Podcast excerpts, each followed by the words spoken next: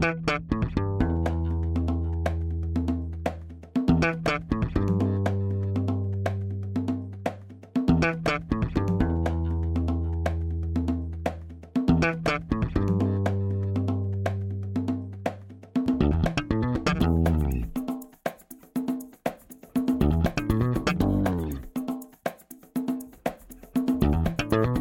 Este é o Tapa da Mão Invisível, podcast destinado àqueles que querem ouvir ideias que abalam sociedades e que não são ditas na mídia tradicional. Bem-vindo, Paulo Fux. Grande Júlio, tudo certo? Tudo certo, cara. Como é que tá por aí? Tudo bem, calorico, veranico, chegando em Porto Alegre, clima esquentando. Mas o clima que está esquentando mesmo é o da eleição americana. Oh, que chamada! quem, é, quem é o nosso convidado de hoje, Júlio? Seja muito bem-vindo, Vernan Aurélio Wolff. Opa, Júlio, tudo bem, Júlio? Tudo bem, Paulo? Sacanagem, o Paulo Fux roubou a minha piada inicial. Nós estamos sem criatividade. É, Muita satisfação de novo, é. Júlio, Paulo, galera do Tapa da Mão Invisível, tá com vocês em mais um aí episódio do Conexão Boston. Estamos aqui na região de Boston, em Massachusetts, no meio do fall. Eu ia dizer que a temperatura está bem interessante, bem boa. Não está frio, não está quente, mas já que o Paulo Fux roubou a minha piada, que tá pegando fogo mesmo. Puta vida! Tá pegando fogo, bicho! Chama o bombeiro lá! Cada vez mais são as eleições presidenciais aí aqui nos Estados Unidos. Daqui mais ou menos uma semana, o mundo estará conhecendo, talvez na noite do dia 3, manhã do dia 4, quem será o novo presidente dos Estados Unidos. Eu considero um dos maiores eventos da Terra comparado com o Super Bowl e a final da Copa Libertadores da América. E a eleição dos Estados Unidos. Claro que é brincadeira, Paulo Júlio, muita satisfação. É, obrigado pela oportunidade. Vamos bater esse papo aí sobre as eleições aqui nos Estados Unidos. Seja muito bem-vindo, Vernan. Vernan é o convidado recorrente do Tábua da Mãe Invisível dos episódios do Conexão Boston, para quem não nos conhece. Vernan é o Guga Chakra que usa pente, o Guga Chakra que possui cérebro, e o viúvo do Tom Brady, nesse exato momento, ele apareceu aqui com uma camiseta 12 do Patriots. É isso mesmo, Fernando? Tá triste com a é. saída do Brady? É, estamos aqui, eu como moro na região da Nova Inglaterra, para quem não, né, não, não sabe, a Nova Inglaterra é Massachusetts, New Hampshire, Maine, Vermont, lá o estado do Bernie Sanders, Connecticut e Rhode Island, e eu né, gosto de futebol americano, sou um fã do Patriots. Eu tenho essa, essa coisa comigo, eu torço para algum time da região onde eu moro. Então, eu moro aqui na Nova Inglaterra, o meu time é o New England Patriots. Eu era, ainda sou um grande fã do Tom Brady, que foi embora, né? Tá lá no Tampa Bay Buccaneers. Muito triste. eu coloquei essa camisa como saudosismo, né? Tá lá ele, o Tampa Bay tá indo muito bem, por sinal. Né? O Brady disse adeus New England e agora eu tô no novo time e o Patriots tá aí capengueando e ganhando e perdendo. Mas fazer o quê? Tem viúvas, né, de, do Lula, tem as viúvas do, né, da ditadura militar, tem viúva Exato. de tudo que é tipo. Então Exatamente. tem viúvas... E tem os viúvos daquilo que nunca viveram, né? Tipo os liberais brasileiros, nunca viveram liberalismo, mas são viúvos do liberalismo. tipo, mas Estamos aqui então gravando esse episódio sobre eleições americanas. Hoje é dia 24 de outubro, esse episódio vai ser lançado no dia 31 de outubro.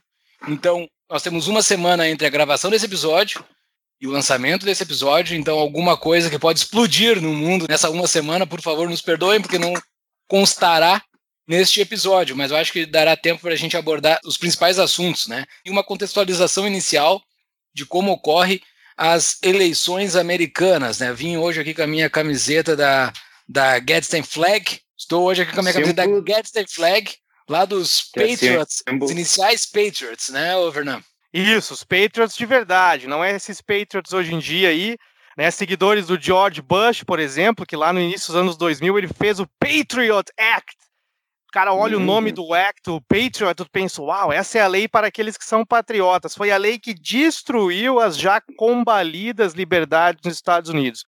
Foi aquela lei que permitiu o governo, através da NSA, que é a National Security Agency, de fazer espionagens, entrar nos contatos dos indivíduos aqui nos Estados Unidos com a desculpa de evitar atos terroristas. Quem fala muito sobre isso é o Edward Snowden, que todo mundo conhece, mas realmente, como o Júlio falou, os verdadeiros Patriots, a galera que se revoltou contra a monarquia inglesa e tudo mais, e lá no princípio fundou os Estados Unidos da América, que hoje tem muito pouco comparado com aquilo que foi fundado há séculos atrás. Essa camiseta, agora, só para vocês verem o tamanho da corrupção de ideal que houve nos Estados Unidos, essa bandeira que é essa, a Gadsden Flag, muito utilizada por libertários minarquistas, ela é vista hoje por muita gente nos Estados Unidos como símbolo de supremacia branca.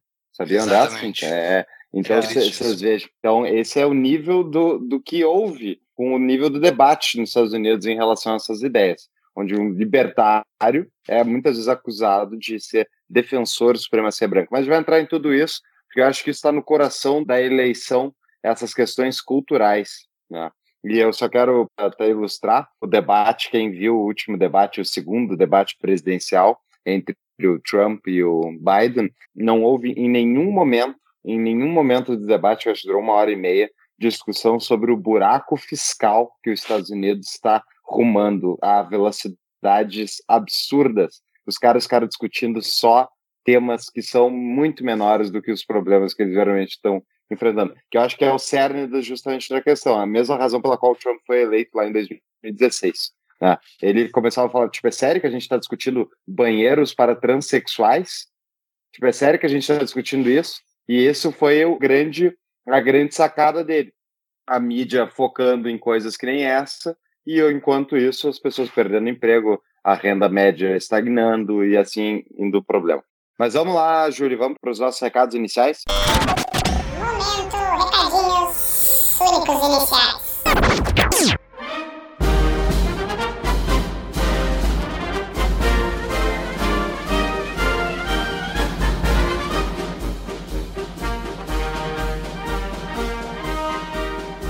Paulo, que baita episódio em todos os sentidos, episódio gigante, hein? E ficou muito bom. Exatamente. Que bom, é, olha, a gente cruzou aí muitos anos de história americana e eu, um americanófilo, Júlio, eu não sei porquê, mas eu adoro a história americana, eu acompanho muito, eu acompanho política americana. E o Vernan também. E, queira ou não, influencia demais a nossa vida, na nossa economia, o que acontece nos Estados Unidos. Exatamente. Então, ouça o episódio, vá até o final.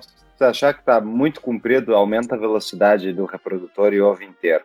E quem acompanha informações sobre eleições americanas pela mídia padrão, esse episódio tem coisas que não são ditas na mídia tradicional com oh. toda certeza, assim, tem muita informação que o Vernan e o Paulo trouxeram, principalmente, de muitas perspectivas sobre o que, que é a eleição americana. É uma eleição, para quem acredita em democracia, que a gente deveria votar também, porque isso muda a vida de todo mundo. Não deveria ser só um americano para votar. Verdade. Quem acredita em é democracia é deveria defender que o Brasil deveria votar lá também. Eu gostaria é de ser um Estado dos Estados Unidos.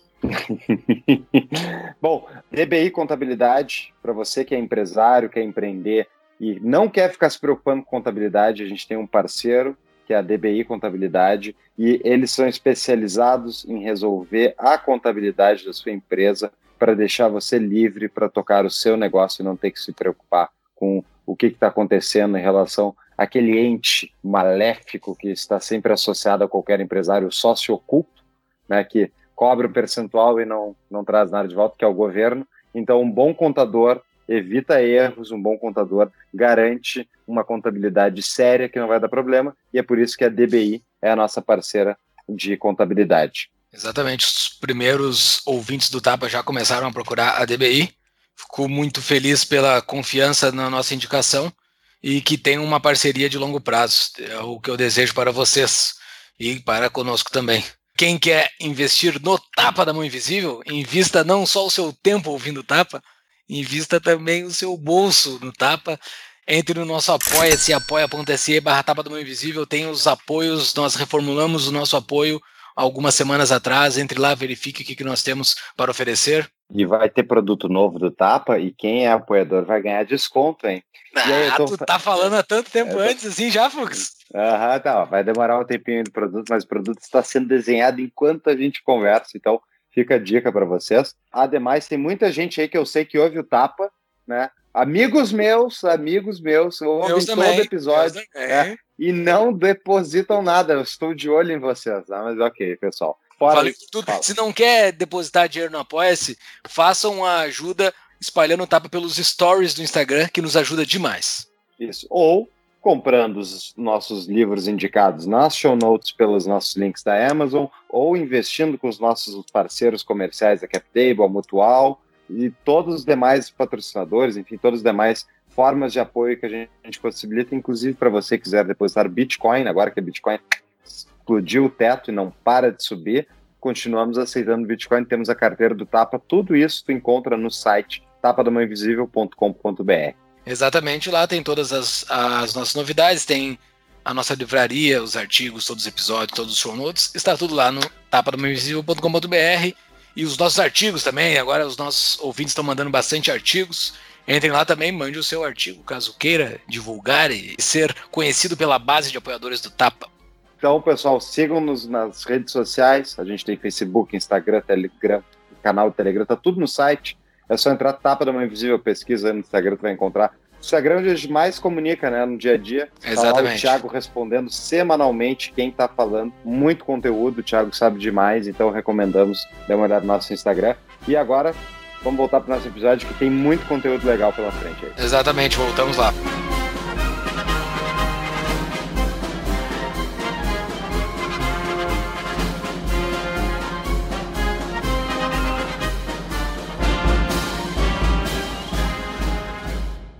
Júlio, vamos começar por onde? De secar esse problema chamado eleições de 2020 nos Estados Unidos.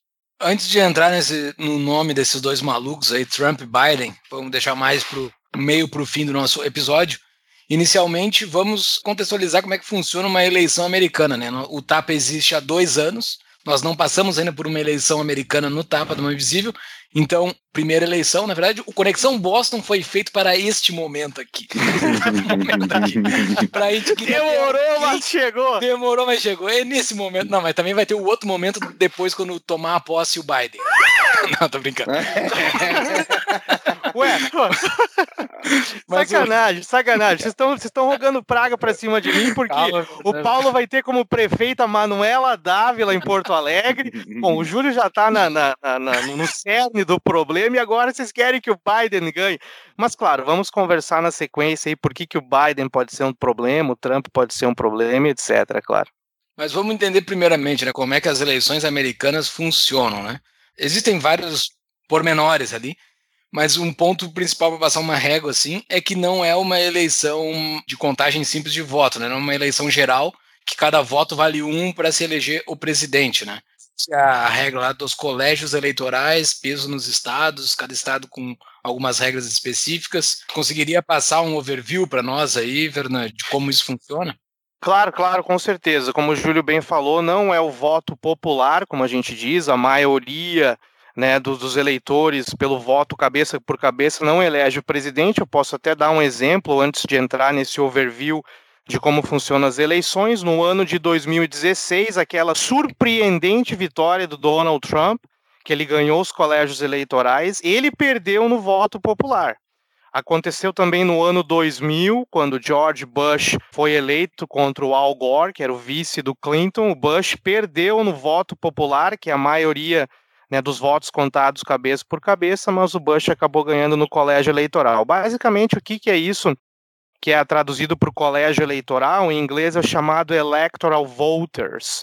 Cada estado tem um número determinado de electoral voters, que é o colégio eleitoral, e esse número é determinado pelo número de representantes que cada estado tem no Congresso, na Câmara, que é House of Representatives, mais os dois senadores que cada estado tem no Senado. Então, ou seja, antes da eleição, por exemplo, tem diversos estados aqui nos Estados Unidos que já está rolando o early voting, que é o voto antes da eleição.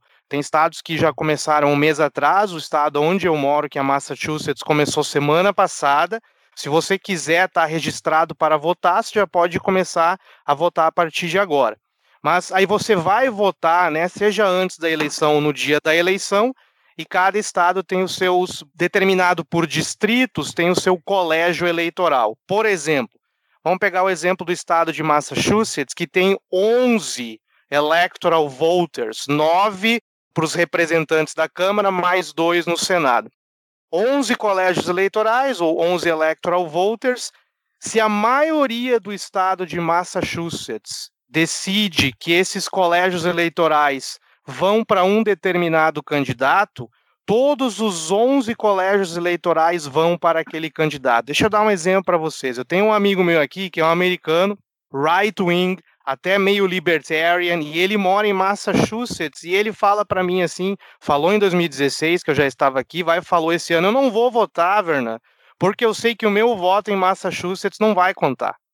Por que, que ele diz isso? Ele deu um exemplo para mim. Digamos que em Massachusetts, por exemplo, dos 11 colégios eleitorais, seis colégios eleitorais ou seis electoral voters, eles vão para o Biden e os outros cinco vão para o Trump.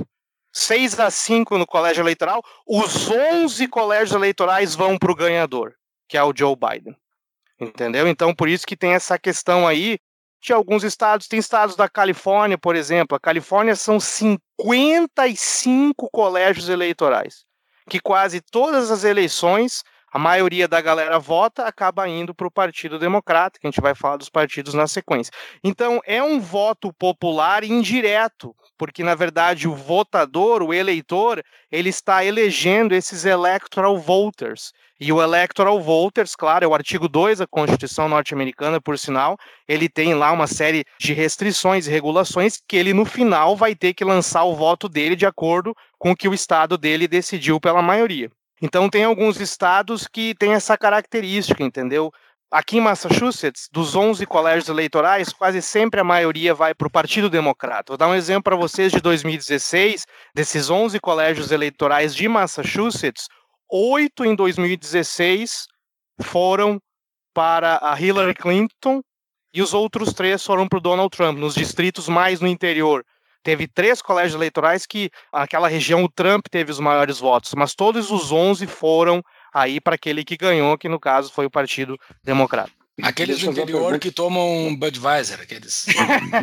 aquela é galera, uh, aquela galera que tá lá uh, na, na, na, fazendinha, né? Ter uma renda extra é sempre importante. Agora na Mutual, além de lucrar investindo, você pode gerar uma renda adicional como agente autônomo de crédito. Traga bons tomadores e investidores e receba até mil reais por cada empréstimo ou investimento efetivado. Entre pelo link do Tapa para nos ajudar a medir o tráfego enviado para os parceiros. Conheça mais em tapadamãoinvisível.com.br barra mutual.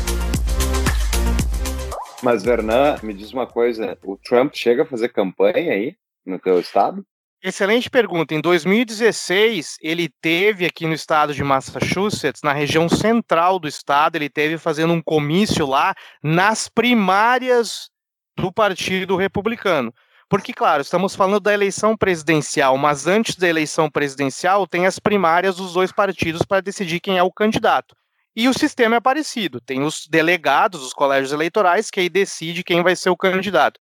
Mas na eleição presidencial, por exemplo, candidatos como o presidente Trump, ele não vem em Massachusetts, ele não vai na Califórnia, ele não vai fazer comício em Nova York, assim como o Biden, por exemplo. Biden dificilmente vai ir no Tennessee, ou vai em Alabama, ou vai ir nos uhum. estados que são majoritariamente republicanos. Isso leva a uma outra questão muito interessante, né? Que daí tem esse, os estados onde a disputa pelo colégio eleitoral é muito apertada, é chamado de swing state, né? Que é o estado que pode ser cair para um lado ou para o outro. E o mais interessante é que isso acho que é o maior argumento contra a democracia que eu já vi, que diz assim, ó, os caras estão morando na Califórnia. A Califórnia não para de aumentar impostos e colocar regulações, é uma decisão estatal pior que a outra. Os eleitores continuam a votar nos candidatos democratas que estão fazendo essas coisas horríveis, e daí, quando eles começam a sentir as consequências das decisões horríveis, eles começam a ir embora da Califórnia. Só que daí eles vão para estados que eram historicamente red, que eram estados republicanos, que nem o Texas, e eles continuam votando nos democratas e estão transformando o Texas em um swing state.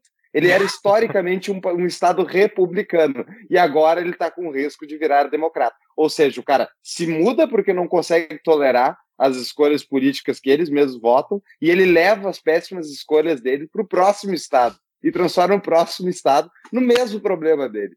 Não acha, é. Fernando? É, é, incrível, né? É tipo é, aquele meme do gafanhoto que vai indo de ah. lavoura em lavoura destruindo a lavoura, né? Ele vai indo para a próxima lavoura que tem grão para poder destruir tá... a próxima lavoura. Mas ele tá fugindo da Califórnia justamente porque, tipo, a, a, os, lavoura anterior ele, ele já acabou exato. Não, mas é que são pessoas. Quem é que nós estamos mudando? São pessoas que têm dinheiro, são os caras que ganham bem, que estão, tipo, que estão pagando muito tax rate é. muito elevado lá na Califórnia. É o Joe Rogan, por exemplo. Joe Rogan, que é o cara que um podcast, o maior podcaster da face da Terra, o cara que eu sou fãzaço. Tipo, ele fez um deal ali, um acordo com o Spotify para migrar o podcast dele do YouTube e tal para o Spotify. Um deal que supostamente custou 100 milhões de dólares para o Spotify. E ele se mudou para o Texas. E tipo, ele não se mudou, ele se mudou do Texas por quê? Porque lá ele vai pagar menos imposto. E a chance dele continuar votando democrata é, é muito elevada, entendeu? Isso é verdade que o Paulo está falando. Tem muita gente que acaba migrando desses estados. E a Califórnia a Califórnia tem o Vale do Silício, que é, é, um polo tecnológico e de inovação muito grande, mas a Califórnia é um estado que, infelizmente, é a representação de como intervenção e regulamentação do governo sobre todos os aspectos da vida podem destruir uma região e um estado. O estado da Califórnia, eles têm impostos, subsídios para energias renováveis e tudo mais, e nos últimos meses eles tiveram que fazer racionamento de energia nas, nas regiões né, de maior população. Então é uma coisa interessante para ser analisada. Mas essa é a beleza do colégio eleitoral, entendeu? Por mais que essa galera uhum. acabe migrando, provavelmente eles vão migrar para os centros maiores e mais populosos. E o colégio eleitoral ele tem uma distribuição, ou os electoral voters. Quando fala colégio eleitoral, a galera no Brasil pensa num colégio, assim, não. É um delegado, é um electoral voter. Por exemplo, digamos que eu sou electoral voter de um distrito aqui de Massachusetts. Então, a galera vai votar e se a maioria do meu distrito votar pelo Trump ou pelo Biden, eu vou representar, quando eu for votar para presidente, a maioria dos que votaram aqui no meu distrito. Mas a beleza do colégio eleitoral é isso, porque obriga o candidato à presidência da República a ele ampliar a base de apoio que ele busca e ele procurar ouvir todas as, as camadas da população. Vou dar um exemplo para vocês aqui dos Estados Unidos, e é por isso que o Partido Democrata, infelizmente, eles têm propostas no Congresso para abolir o colégio eleitoral e ir para o voto popular simples. Inclusive, historicamente falando, Houve mais de 700 tentativas ao longo da história, desde o século XVIII, XIX, nos Estados Unidos, para abolir o colégio eleitoral e fazer o voto popular tentativas de lei e tudo mais que acaba não passando no Congresso. Se for o voto popular, por exemplo, a maioria dos votos, regiões nos Estados Unidos como Boston, Nova York, Los Angeles, Seattle, lá no estado de Washington, eles representariam praticamente, sei lá, o 35 ou 40% do total dos votos. Isso daria, sim, uma vantagem para o Partido Democrata, que possui poder político maior nas grandes cidades, que eles iam se perpetuar no poder praticamente todas as eleições. É o colégio eleitoral, por exemplo, que fez com que a Hillary Clinton perdesse em 2016. Eu vou dizer o porquê. Porque a Hillary Clinton ela ficou nas regiões onde ela tinha dominância, como Nova York, como Califórnia etc. O Trump, né, claro que ele jogou pelas regras do sistema, ele teve que fazer campanha no meio dos milharais de Iowa, ele teve que ir no chão de fábrica das empresas de montadora de automóveis em Michigan, ele teve que ir lá no meio da Pensilvânia falar com aquela galera para conseguir os votos daquele pessoal, e foi aí que ele ganhou. Como o Fux falou anteriormente, é, tem esses estados, são chamados swing states, e eu quero comentar mais na sequência, quando a gente avançar, são esses estados que vão definir a eleição esse ano. Que é um estado que vota. Vou dar um exemplo para vocês de um estado aqui nos Estados Unidos que é o Wisconsin. Wisconsin é um estado historicamente democrata. O Wisconsin é chamado de Blue Wall, que Blue aqui nos Estados Unidos é a cor do Partido Democrata e o vermelho, o red, é a cor do Partido Republicano. Era o Blue Wall. Tipo, raramente, Exatamente, parede azul. Raramente um candidato republicano ganhava em Wisconsin. E o Wisconsin, eu anotei aqui, para vocês terem uma ideia, 10 colégios eleitorais. Pensilvânia é, é, é 20, Flórida é 29, aquilo que eu falei que Massachusetts é 11, que a Califórnia é 55, Pensilvânia é 20, Flórida, que é um swing state, é 29. Olha só, Wisconsin é 10. O Trump ganhou em Wisconsin em 2016, ganhou na Pensilvânia também, que é um estado chão de fábrica, historicamente o chão de fábrica, porque é os labor unions, é o trabalhador, é o, é o blue collar, o cara da fábrica, geralmente votava mais democrata. Então é o colégio eleitoral que obriga o Júlio, o Paulo, o Vernan, se for querer ser presidente dos Estados Unidos, eu tenho que ter o apoio dessa base. Se for o voto popular, se sobressaem os grandes centros, e aí o candidato democrata tem uma grande vantagem. É uma questão representativa da federação, né? É, uma, é realmente uma república federativa, e não que nem no Brasil, que é justamente por voto maioria. Então, tipo, os centros que têm mais gente têm mais peso e, portanto, impactam mais as eleições a maneira com que o colégio eleitoral trabalha é justamente para equalizar as diferenças populacionais entre os estados, porque lembrando que é Estados Unidos da América, porque eram originalmente estados independentes que se tornaram uma agremiação unificada, né, e viraram Estados Unidos da América. Então, tipo, na hora de se tornar um, esse conjunto para formar o governo federal, os estados ainda mantiveram muito da sua independência original, que foi gradativamente sendo corroída em muitos sentidos por legislação federal, mas que ainda tem muito, ainda tem comparado ao Brasil. Né? O Brasil aqui, a, o Estado, o governo do Estado, ele é um o governador, é um administrador de massa falida, com um orçamento já pré-estabelecido, que já está desgoelado, né? É X para educação, X para saúde, X para aquilo, e ele é um repassador de programas e benefícios e tal advindos dos impostos que maioria são cobrados via governo federal, outra parte significativa no governo do estado, mas basicamente os caras não têm capacidade de manobra, tipo, não tem capacidade de investimento, não tem capacidade de decisão, né? Então, um outro exemplo do, da, do verdadeiro federalismo americano versus brasileiro é que, por exemplo, o governo federal até hoje tem uma proibição sobre o consumo e venda de maconha e nos vários estados americanos foram liberalizando o consumo ou medicinal, enfim, e contra uma regulação estatal, porque tem uma previsão constitucional, enfim, na Constituição americana que prevê que os próprios estados têm o poder de anular leis federais nos seus estados. Chama nullification. Então, tem isso e tem vários outros artifícios que eles foram estruturados para justamente tentar equalizar um pouco e os poderes dos estados ficarem não só compatíveis entre eles, mas também versus a União. Né? E o colégio eleitoral é uma das principais questões mesmo. Mas acho que está sendo gradativamente cada vez menor esse poder, né, Vernan? Eu acho que isso é o que a gente pode tirar. Tipo, se o Biden ganhar, enfim, tu acha que é provável deles tentarem fazer essa mudança novamente? Eu creio que acabar sim. Colégio eleitoral? Eu creio que sim. Não é só isso. A, a, plataforma do Biden, e com certeza eles vão tentar propor, como eu falei para vocês anteriormente, tiveram mais de 700 ao longo da história, né? Desde que os Estados Unidos se tornou independente, propostas para a abolição do colégio eleitoral. Então a ideia não é nova. Eu acho que isso é possível porque o Partido Democrata e o, e o, candidato Biden ele tem um grande apoio da grande mídia. A grande mídia, desde 2016, que eles não engoliram a derrota da Hillary Clinton, que eles davam como certa, inclusive. Um dos motivos pelos quais o Donald Trump foi eleito em 2016 foi a grande mídia, a CNN, por exemplo, colocava o Trump dando entrevista praticamente todos os dias, porque eles achavam que o Trump ia ser mais fácil de ser batido. Então, eles não aceitaram a derrota da Hillary Clinton em eleição do Trump desde 2016.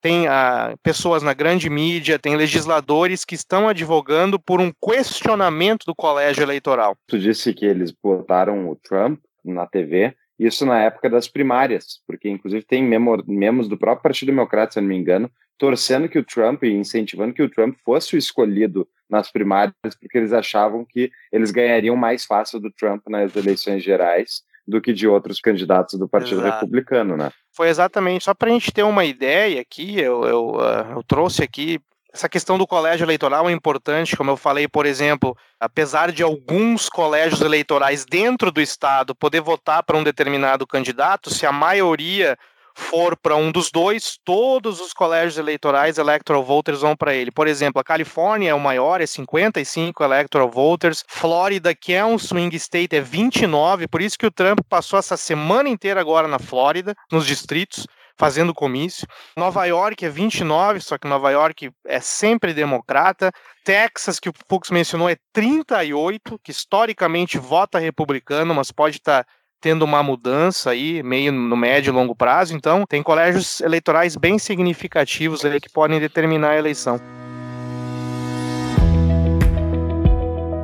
Lembram da Cap Rate? Dos mesmos empreendedores da Cap Table, uma outra opção de investimentos renda fixa através do mercado imobiliário. A Cap Rate permite que você invista no mercado imobiliário a partir de mil reais, com a segurança desse mercado e rentabilidade atrativa pré-fixada. Entre pelo link do Tapa para nos ajudar a medir o tráfego enviado para os parceiros. Conheça mais em tapadamainvisível.com.br barra cap.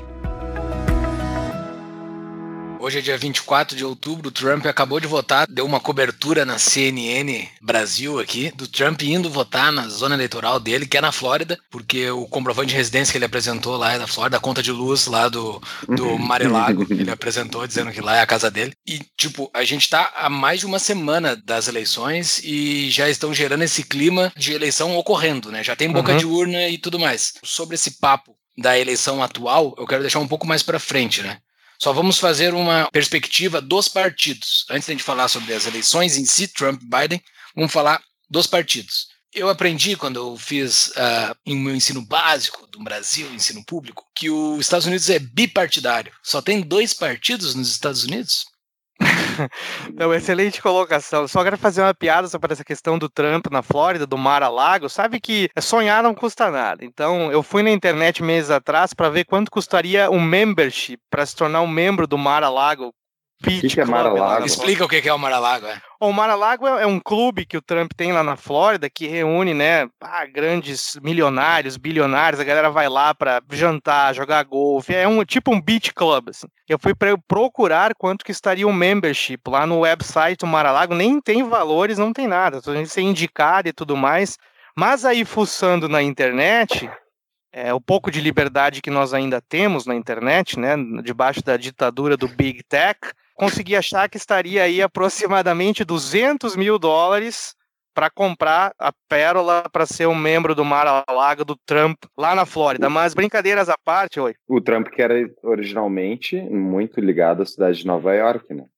Você acha que essa, essa saída dele de Nova York para a Flórida foi justamente uma mudança política também? Ah, boa pergunta. O Trump, o que ele fala de Nova York, claro que é uma crítica à administração atual de Nova York, que é um desastre, um cara que nem eu que gosta de história, história econômica principalmente, que Nova York, né, tem toda aquela história de investimentos, de finanças, de empreendedorismo, de recuperação depois da, da crise de 1929. O governador de Nova York, o Andrew Cuomo, que é um democrata, e o prefeito de Nova York, o Bill de Blasio, que é um democrata também, estão fazendo uma administração desastrosa o Andrew Cuomo é responsável pela morte de mais de 13 mil pessoas no coronavírus, porque todos os pacientes que tinham Covid, ele acabou mandando para os nursing homes, que é as casas de cuidado de pessoas velhas, né? Não sei como eu falar Ele isso mandou um no meio.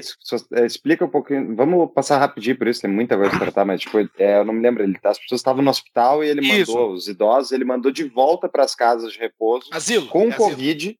É, isso, com Covid. Pra, com Covid e matou as pessoas que estavam dentro das casas de. Enfim, é, o que estão fazendo em Nova York, Exatamente. aí é, é, uma, é uma catástrofe é. sem fim mesmo. É uma é catástrofe. Então, então, não sei se foi por isso que o Trump saiu, mas ele está é, é, vinculado a Nova York, está lá onde é que está o Trump Tower, ele é um real estate mogul de Nova York mas não sei se foi por isso que ele acabou aí mudando para Flórida. Mas os dois partidos, né? Historicamente, os dois partidos, na verdade, historicamente não foi bem assim. Os Estados Unidos começou com o Partido Democrata Republicano, era um partido só. Em 1828, ah, se não me engano, foi o Andrew Jackson, o cara que está na nota de 20 dólares, ele fundou o Partido Democrata. Em 1854, uma lei foi passada chamada Kansas Nebraska Act, era uma lei que permitiria estados do Oeste implementar a escravidão.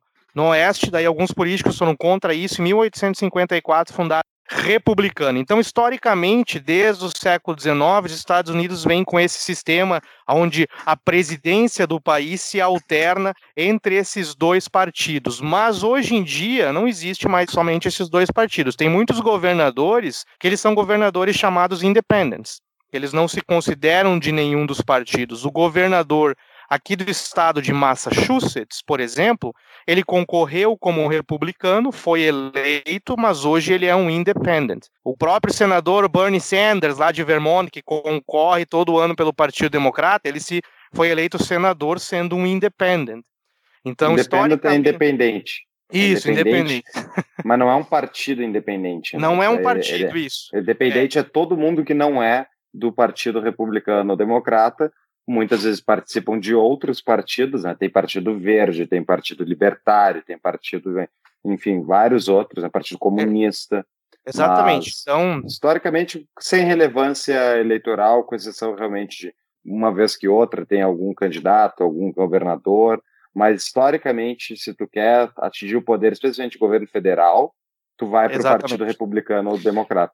E muitas vezes eles escolhem concorrer pelos partidos né, republicano democrata nas primárias para tentar ganhar o poder. Então, é mais é, existe uma grande discussão, inclusive dentro do movimento liberal americano, se é mais útil tu concorrer como candidato pelo Partido Libertário, né, e libertário que não é libertário que nem no sentido brasileiro necessariamente, libertário congrega também o liberalismo que é no sentido clássico, né? Isso, exatamente. E porque o liberal nos Estados Unidos, lembrando, é o liberal, é o esquerdista, né? O social-democrata. Progressista. Inclusive, eu tava, eu tava, progressista, né? Inclusive, eu estava tendo uma, uma conversa com o Marcos Boeira, que fez aquele episódio com o nosso sobre filosofia da linguagem, e a gente chegou a uma conclusão, na verdade, eu cheguei a uma conclusão, eu não, eu não sei se vocês concordam, mas é muito interessante até vendo depois esse debate sobre vacinas e coisas do tipo obrigatória, que muita gente quer, muita gente que se declara liberal, e daí tu vê a influência, né, do pensamento do John Stuart Mill, é um consequencialista, né? E o John Stuart Mill é a base muito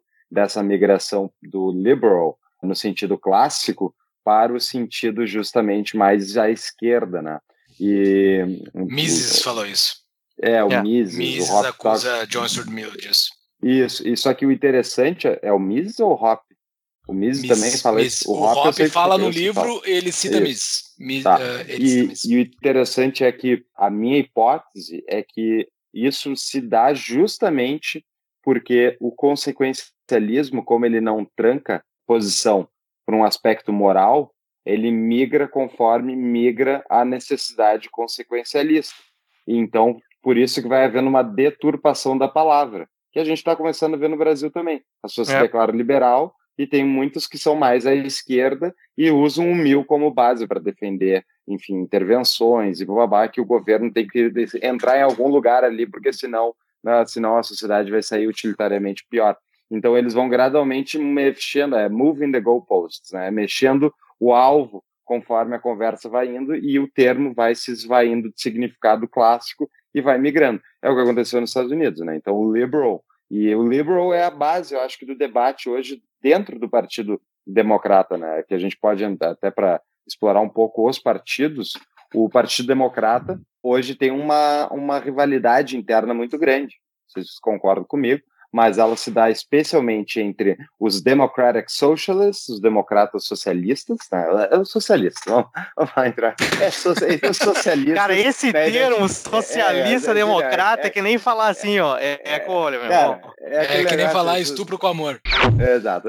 Mas é, então, é socialistas, né, que daí Bom. põe democrata em si para ficar mais bonitinho, e os liberais americanos, ou seja, os progressistas, sociais-democratas bem esquerdistas, essa rivalidade interna pelo controle do partido, porque o Bernie Sanders ele é um Democratic Socialist, ele carrega muita influência para dentro do partido e ele elegeu muita gente, tipo, muita base, tem AOC, tem Republican, tem uma, uma islamista fala, maluca. AOC, fala, fala de é, Alexandre Oscario Cortez. Alexandre Ocasio Cortez, é, é, essa aí. E, então, tipo, e essa. E Futura ele, presidente dos Estados Unidos da América. Talvez. Né? Pô, tá sacanagem. O, tá querendo me mandar de. O tapa vai estar tá no ar pro resto da eternidade, eu é. espero. Primeira presidente mulher dos Estados Unidos. então, eu não, eu acho que não, sabe por quê, Júlio? Eu acho porque eu acho que os Estados Unidos vai rachar o meio antes de ela chegar ao poder. Tá?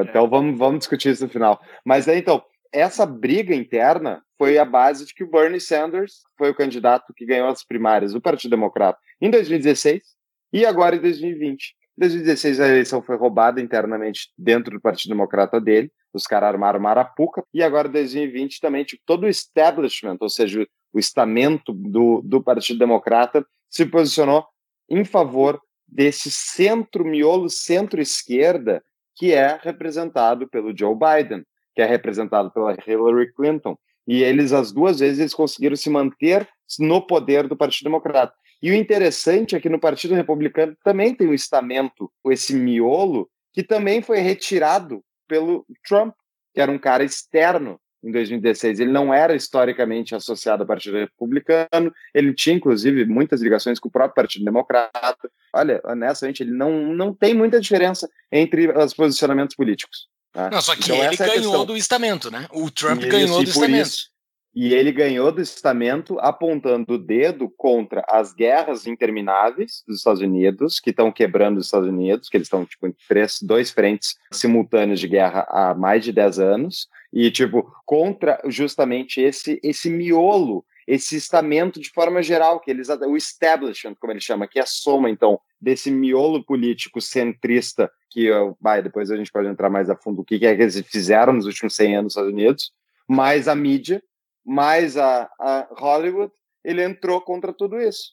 E é por isso que ele é odiado demais por todas essas partes desde que ele apareceu na cena. Então, é isso tudo que o Trump está indo contra. E é por isso que eles estão realmente se matando, eu acho uma das genialidades do Trump é que durante as primárias, claro que as primárias do Partido Republicano foi praticamente só foi ele e ele já ganhou de início, mas durante as, as que estavam ocorrendo dos democratas, ele estava apontando o quanto estavam puxando o tapete do Sanders. Ele dizia no Twitter dele, ele, ele sabe, ele é bem anti-establishment. Ele, ele consegue apontar, ele tem uma visão muito clara do que, que é o establishment e ele consegue apontar com, e ele vai dizendo, Sanders, estão te roubando, cara, estão te passando a mão grande aí. E o é. Sanders está lá agora apoiando. Ele tem que fazer o papelzinho dele porque é triste isso.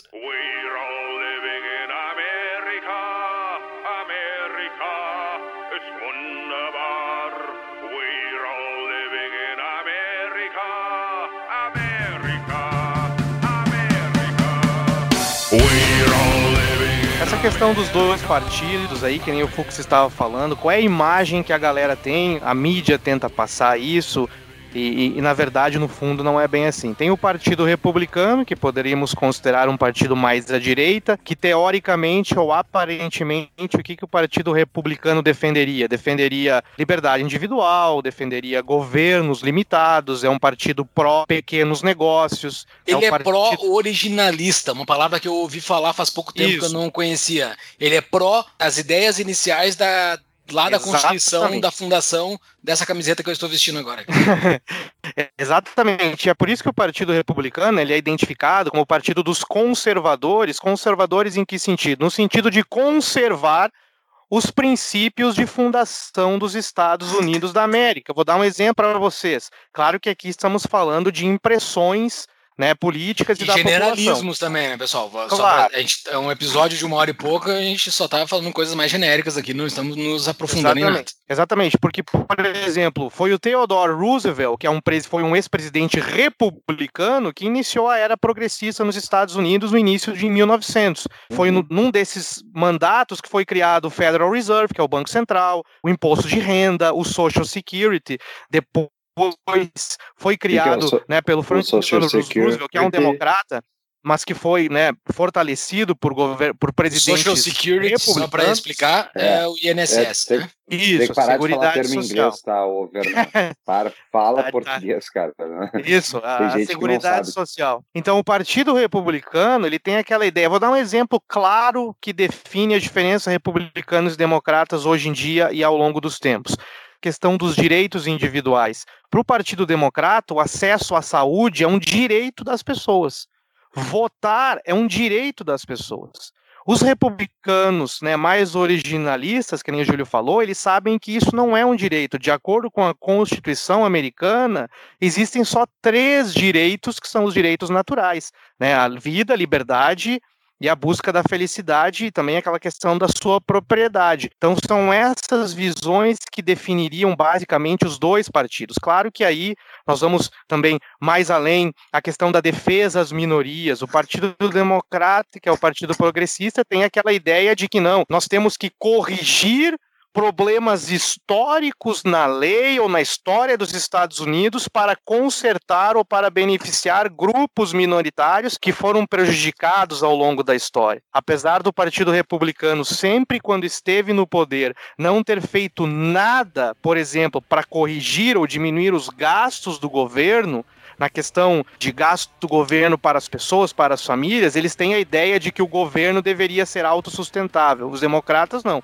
Eles têm a ideia que né, o governo tem que interferir na economia e tudo mais. Então existem essas distinções básicas entre os dois partidos.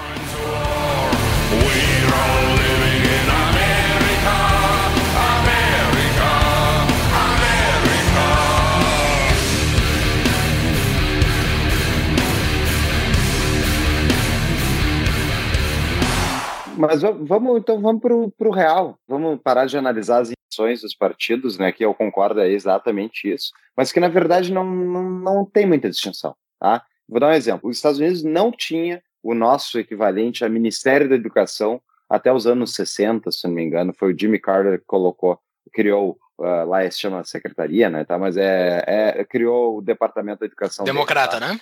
É, é democrata. democrata. Isso. Na época, os republicanos diziam: não, quando a gente assumir o poder de novo, a gente vai terminar com o Departamento da Educação. Né, e diga as passagens, os indicadores de educação dos Estados Unidos eram melhores antes da existência do Ministério da Educação do que após a existência desse negócio. Daí, se tu somar ainda todo isso, hein? Eu nunca imaginaria que uma intervenção é. estatal ia piorar algo. É inacreditável. Bom, Fiquei arrepiado uh, aqui. não, e, e, só que o que, que acontece? Os republicanos, ao tomar o poder depois do Jimmy Carter, eles não acabaram com o, o, Departamento de Educação. Inclusive, eles criaram o No Child Left Behind. Eles criaram outros programas de intervenção estatal que pioraram ainda mais o problema. Nenhuma e, criança é, deixada para trás. É exatamente. Esse programa, que, se não me engano, quem criou foi o Nixon. Foi o Nixon, se não me engano, que criou, ou foi depois, foi depois do Nixon, foi algum republicano que criou. Ou, desculpa, foi Bush. E depois a gente tem várias outras. Outro exemplo, claro, os Estados Unidos não tinha nada, nada no governo federal, na esfera federal, não existia nenhum programa de atendimento à saúde. E daí, a saúde gratuita, digamos, por parte do Estado. Né, gratuita, bem entre aspas, obviamente. O que, que aconteceu? Eles criaram o Medicare e o Medicaid. Medicare e Medicaid são programas assistenciais para pessoas que são muito pobres e para idosos, basicamente que têm direito então à saúde gratuita.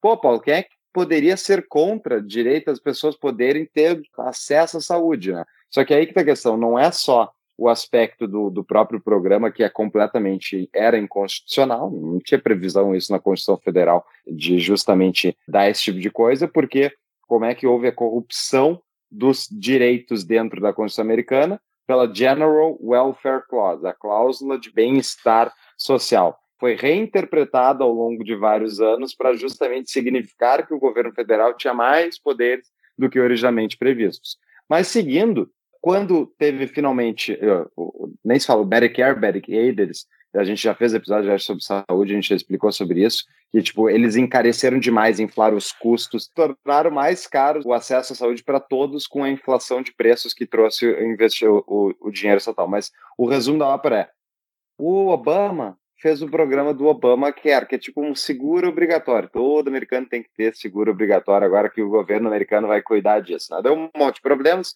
não vamos entrar neles aqui. A plataforma republicana era o quê? Vamos acabar com o Obamacare quando formos eleitos. Que acabaram com o Obamacare? Não, não acabaram com o Obamacare. O pós-Obama foi justamente o Trump, e o Trump ele simplesmente eliminou o mandato obrigatório que as pessoas tinham que ou pagar a multa ou ser associada ao programa, e ele tirou o mandato obrigatório que as pessoas tinham que pagar a multa, mas manteve o programa. Então, assim, historicamente, o Partido Democrata, essa é a minha interpretação, e a interpretação do Rothbard também, e é, uh, o Rothbard tem um artigo muito polêmico dos anos 90, que é o que ele defende um populismo libertário de direita. E ele diz que os Estados Unidos vem vindo há mais de 100 anos justamente nessa dicotomia. O Partido Democrata e muitas vezes o próprio Partido Republicano, eles esgaçam a política pública, implementam novas políticas públicas e aqui acontece a espiral intervencionista que o Mises prevê. E daí, tipo, isso só vai aumentando a intervenção, eles não conseguem tirar. E isso fez com que gradativamente os Estados Unidos fosse se tornando cada vez mais perto de uma social-democracia europeia e menos um país guiado por políticas liberais, que é basicamente deixar cada um buscar a sua própria felicidade. E o que aconteceu com isso foi que, tipo, o Partido Republicano nunca tira nada do que o Partido Democrata faz. Nunca tira. Então, tipo, eles se promovem como isso, só que no final das contas eles são eleitos e eles não tiram a intervenção estatal. E aí isso, é, para mim, ficou muito claro no debate, que eu, de novo, os Estados Unidos, qual é o déficit atual dos Estados Unidos, Fernando? Está em 30 ah, no, no momento, depois da pandemia, com todos os gastos que aconteceram, está em 31 trilhões de dólares, sendo que o PIB americano é 23. Ou seja, então passou de 100% do PIB. Ok, e, tem país aí bem mais que isso, mas tipo, o ponto é, no debate entre o candidato do Partido Republicano e o candidato do Partido Democrata, os caras não falaram nunca sobre isso ser um problema. O Trump não foi lá como candidato do Partido Republicano defender que o Estado é o problema, que nem o Reagan fez. Ele não, não falou nunca isso. Ele falou: eu vou dar mais tax relief, ou seja, vou dar mais apoio, subsídio, mais dinheiro estatal para as pessoas, eu vou dar mais, e ficou uma competição para ver quem é que dá mais dinheiro das próprias pessoas. Essa é a corrupção. Isso, isso tá indo pro buraco, tu não acha, Verão? Concordo com o que você falou com relação ao debate, mas aí também, eu sei que os Estados Unidos é o colégio eleitoral, é um pouco diferente, mas ainda é uma briga pelo voto. E na briga pelo voto, essas alturas, como a democracia é esse sistema ditadura da maioria, em outras palavras, eles vão lá num debate para ganhar o voto, vão falar em absurdos que é o que a maioria da galera quer ouvir. Eles querem receber recursos do governo para ajudar na crise, etc. Infelizmente, num debate presidencial, nós não vamos ter aí ideias que possam mudar o rumo de uma nação. Então eu concordo contigo nesse sentido. Com relação aos dois partidos, eu gosto sempre de, ao longo da história, é, lembrar de alguns ícones dos partidos, de presidentes, para dar uma ideia das diferenças e das semelhanças entre eles. Estou olhar o Partido Republicano. O Partido Republicano historicamente é conhecido como o Partido do Lincoln, o Abraham Lincoln, né, que foi o que fez a União, que acabou com a escravidão pela lei nos Estados Unidos, lá na época da Guerra Civil, 1860 e etc. Foi ele que fez a União. O Partido Republicano também. Não, ele não fez a União, não. A União já existia, na verdade. Não, foi a Guerra de Secessão, né? Daí ele ah. uniu o país. Como assim? Não, ele impediu o país de se... Sim, ele impediu o país de se dissolver. O Fux é contra a secessão. O Fux é contra a secessão. ele, ele não acredita que os caras tinham se dividido. Eles, não, ele, não, ele não, acredita que os caras nunca tinham se dividido. Tudo bem. Ah, tá, não, tá, tá, é, tá, ok, tá, não, beleza. Ele fez realmente, ele manteve a união à força. Isso, ele Verdade. manteve a união, ele, ele impediu que o Sul, né, se, se fizesse a secessão, o Sul que queria. Então, o partido hum. do uhum. Abraham Lincoln Outro ícone importante do Partido Republicano no meio do século XX foi o Nixon. Por que, que o Nixon é importante? Porque o Nixon é o cara que ele batalhou pelo fim da guerra no Vietnã, o Nixon é o cara que tirou os Estados Unidos do padrão ouro, que foi um desastre, a nossa opinião, já fizemos episódios sobre isso. O Partido Republicano, aí vem outro ícone do Partido Republicano, é o Partido do Reagan. Por que, que o Reagan é importante? Porque a galera viu o Ronald Reagan como um, um, ponto de mudança. O Reagan tentou desregulamentar a economia, o Reagan reduziu impostos, o Reagan combateu na geopolítica internacional é o comunismo soviético, blá blá blá. Partido Republicano é o partido do Bush. Por que, que é o partido do Bush? Porque o Bush também reduziu impostos, que é uma bandeira republicana, e o Bush, como um republicano histórico, ele né, foi geopoliticamente, fez uma guerra, guerra do Iraque, etc. E é o partido do Trump, hoje em dia, pelas razões que o Júlio expôs anteriormente. O Trump foi eleito porque ele conseguiu captar parte do eleitorado que estava desiludido com ambos os partidos o partido dos republicanos que votaram no Trump porque estavam desiludidos, né, com os políticos republicanos no Congresso, no Senado e muitos democratas que acham que o Partido Democrata tinha abandonado seus princípios. Então isso é o lado republicano, só para a gente ter uma ideia. Qual é o lado Boa. democrata? O lado democrata aí temos alguns ícones que foi o Franklin Roosevelt, que Franklin Roosevelt fez o New Deal, Ele criou a Seguridade Social norte-americana. É o primeiro o grande democrata, assim, né? É o, o primeiro grande democrata, exatamente. O ah, Woodrow Wilson não era democrata? Era, mas não é grande, né? Assim, não, que ele, é ele... de destaque, assim. Wilson é o início do século progressista, né? Eu não sei se concorda. Sim, mas eles não, eles não ele... botam o Wilson na bandeira, assim. Em termos de representatividade, eu concordo. Ele não é tão, tipo, ele não é tão, mas ele é, ele é justamente o início dessa corrupção e do ideário americano, porque inclusive de não intervencionismo, de não se envolver em foreign affairs, em guerras é. externas e tal. Mas... Ele é o cara que põe os Estados Unidos na Primeira Guerra Mundial. Mas por, por, por, que, é, por que o Roosevelt? Porque o Roosevelt assume e diz assim, ó, o livre mercado não funciona, o capitalismo não uhum. funciona, vamos fazer os programas sociais. Fez a Seguridade Social e etc. Então o Roosevelt é um, é um ícone democrata. O Lyndon Johnson década de 60 é um ícone democrata porque ele aprofundou os programas sociais do governo norte-americano. Vice, Na né? O vice que assumiu. Isso, o vice do, do Kennedy, excelente. O Lyndon Johnson chegou a colocar a mais alta alíquota de impostos nos Estados Unidos em 90%. Esse é o Lyndon Johnson. Ele fez a, guerra contra a pobreza com programas sociais. Foi ele que fez as estradas de asfalto pelo país, ou seja, programas sociais aí a todo vapor. O Partido Democrata é o partido do Clinton, né? O Johnson, o... o Johnson, o Johnson parece, o Johnson é o Sarney deles, né? O vice que assumiu depois da morte de um outro, que destruiu Exatamente. tudo. Então, é, e o Partido Democrata é o partido do Bill Clinton, né? O Bill Clinton, que é, ele tentou fazer uma reforma no sistema de saúde. Então, entendendo um pouco sobre os presidentes dos Estados Unidos, você consegue entender um pouco da diferença entre os dois partidos, mas as semelhanças. O Partido Republicano, por exemplo, é um partido que sempre defendeu redução de impostos, um governo dentro dos seus né, dos seus meios, mas é um partido que sempre, quando governou, teve altos déficits. O Reagan, quando terminou a presidência dele, entregou o país com altos déficits por causa dos gastos com defesa, para poder combater a União Soviética. O Bush, republicano, é o presidente que deu cerca de 800 bilhões de dólares para os grandes bancos lá no ápice da crise de 2008. Ou seja, em outras palavras, os Estados Unidos está refém e agora eu quero utilizar esse termo que o Paulo utilizou anteriormente, baseado num livro que eu estou lendo do autor James Ostrovsky, que é o nome do livro é Progressivismo, a ideia que está destruindo os Estados Unidos. Durante o século XX, que é a era progressista, ambos os partidos são partidos progressistas, são partidos onde o governo é intervencionista, seja com programas sociais, que nem o Partido Democrata, seja com gastos militares e subsídios agrícolas, que nem o Partido Republicano. Ambos os partidos são progressistas. Nós estamos reféns de uma mentalidade intervencionista, uma mentalidade de vigilância e controle do governo sobre as nossas vidas. Foi o Bush que criou o Patriot Act, que eles sabem tudo que nós estamos fazendo. Então, Existem diferenças retóricas e diferenças uhum. aparentes entre os dois partidos. E agora eu vou falar aqui, não quero elogiar o presidente Trump, mas ele ganhou porque ele foi um pouco contra isso daí. Ele foi assim, eu não sou um cara do establishment, não sou um cara progressista, eu sei que os dois partidos eles fedem, eles cheiram mal. E eu vou tentar fazer algo diferente. Claro que chegando no poder aí as coisas são um pouco diferentes e tudo mais.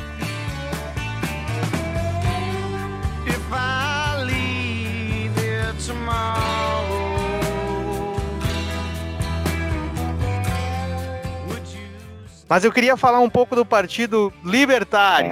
É, eu também. Partido Libertário, 1971, hein? Foi fundado em 71 esse ano, que tem diversos motivos pelos quais o Partido Libertário foi fundado aqui nos Estados Unidos. 71 é quando os Estados Unidos saem do padrão ouro, o Nixon tira os Estados Unidos do padrão ouro e vai para o fiat money, que é a moeda fiduciária, que é a moeda papel que aí começa né, a destruição da base monetária dos Estados Unidos. O Partido Libertário é fundado como oposição à guerra do Vietnã e às guerras sem sentido, além mar, que os Estados Unidos estavam metido. Então, nessa época aí sai, é fundado o Partido Libertário, e o Partido Libertário tem contribuição sim. Tem muitas pessoas que dizem que a Hillary Clinton não foi eleita em 2016 porque o Partido Libertário roubou votos de um dos dois candidatos, não foram votar, e ela ganhou. Então, o Partido Libertário, apesar de não ter uma relevância em termos de Casa Branca, presidência, sempre afeta a eleição norte-americana de alguma maneira. Era isso que eu queria deixar registrado. E eles elegem deputados e senadores? Olha, que eu tenha conhecimento, no estado de Vermont, que é aqui na Nova Inglaterra, tem representantes no estado, na Câmara do Estado, que são do Partido Libertário, mas em eles, território eles nacional... Eles têm outros. Eles têm isso aqui na, na, no Congresso Nacional, hoje eles têm só o senador Justin Amash, que foi eleito como republicano e saiu e foi pro, até saiu por causa de brigas com o Trump, ele é um anti-trumpista, e ele foi para o Partido Libertário. Né?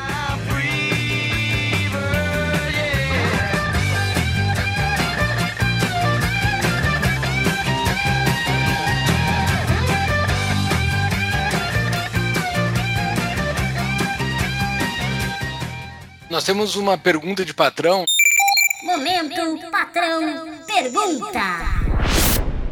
O André Maldaner pergunta sobre a expectativa de votos do Partido Libertário para esse pleito. Então, agora explicamos tudo sobre eleições dos Estados Unidos. Vamos começar a falar sobre novembro de 2020, sangue nas ruas. Vamos lá, começando pelo Partido Libertário, respondendo para o André Maldaner.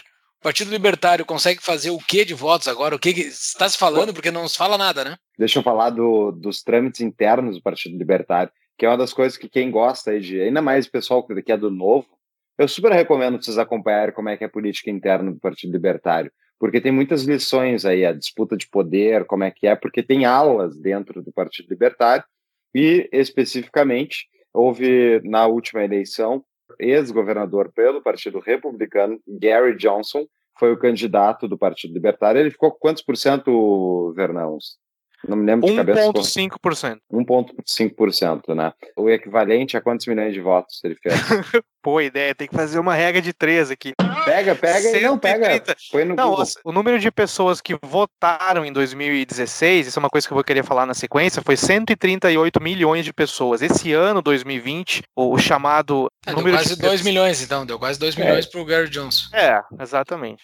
Então, ele o Gary Johnson, ele é um ex-governador, enfim, ele não tem muita bagagem intelectual, mas era um cara que, enfim, eu, eu acho ele minimamente aceitável e tal. Mas ele era um cara mais do estabelecimento, como se do estamento também. Diga-se ele, tinha um reconhecimento como ex-governador reeleito, que ele tinha sido no estado dele. Ele já tinha sido candidato pelas primárias pelo Partido Republicano Americano à presidência, e daí ele foi candidato pelo Partido Libertário e era um cara minimamente decente. O vice dele era um outro ex-governador de outro estado americano, também um ex-republicano, que agora voltou para a política tradicional e está apoiando o Biden. Né? E o interessante é, esses caras do Partido Libertário, eles são, uh, especificamente esses dois, eles estavam ligados a uma ala do Partido Libertário associado aos chamados Beltway Libertarians. Os Beltway Libertarians, eles são os libertários de Washington né, que tem os think tanks lá, Cato Institute e outros institutos do tipo, né? E existe uma rusga muito grande entre o Cato e o Mises americano. E os Beltway Libertarians, só para vocês terem noção, o Rothbard foi um dos fundadores do Cato. E daí ele entrou em disputa e brigou e saiu do Cato lá no final dos anos 80, quando ele brigou com aqueles dois que são os irmãos Koch, que são os caras que são acusados pela esquerda brasileira de financiar o movimento liberal brasileiro, o MBL e tal. Já ouvi muitas dessas denúncias, né?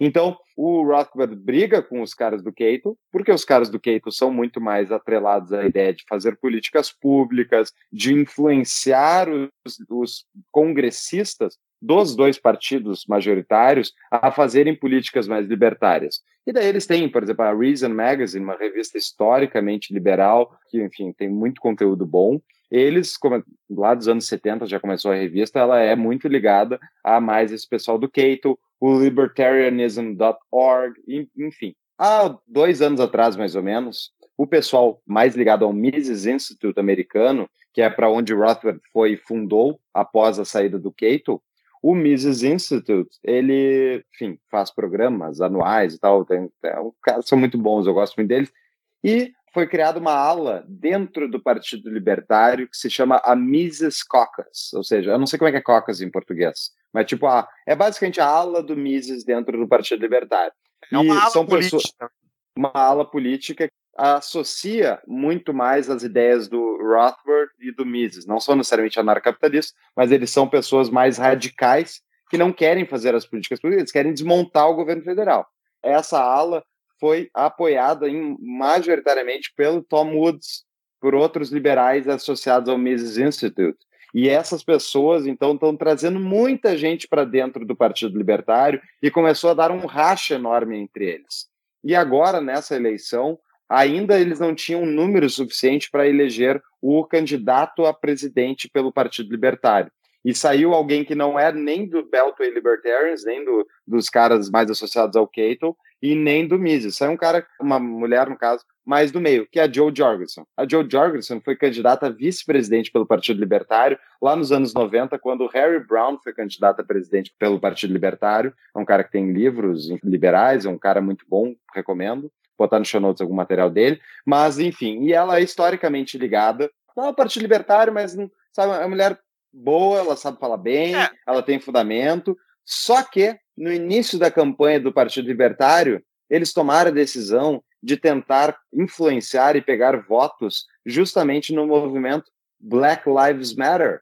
Eles foram a comícios do Black Lives Matter, eles foram tentar falar com a esquerda, que está literalmente botando fogo na rua aí nos Estados Unidos. E em vez deles tipo, tentarem trazer os caras a mais à direita, que estão desagradados com Trump e com esses outros. E isso fez com que houvesse um novo choque e os, o Partido Libertário Americano está em está em ebulição, mas eu acho que nas próximas eleições já a, a ala do Mises vai se tornar majoritária e eles vão dominar o partido. E é isso que está acontecendo. Eu adoro essas, essas politiquetas internas do Partido é. Libertário. É muito interessante. Mas o ponto é, a candidata Joe Jorgensen, ela não fez uma campanha, sabe, forte em termos de, tipo, acusar o Partido Democrata de estar botando fogo nas ruas. Porque é isso que está acontecendo, né, Vernan? O é Partido tá Democrata está botando fogo nas ruas dos Estados Unidos pela ala ligado mais aos socialistas e os anarco-comunistas do Partido uh, Democrata, Antifa, tudo isso que está botando fogo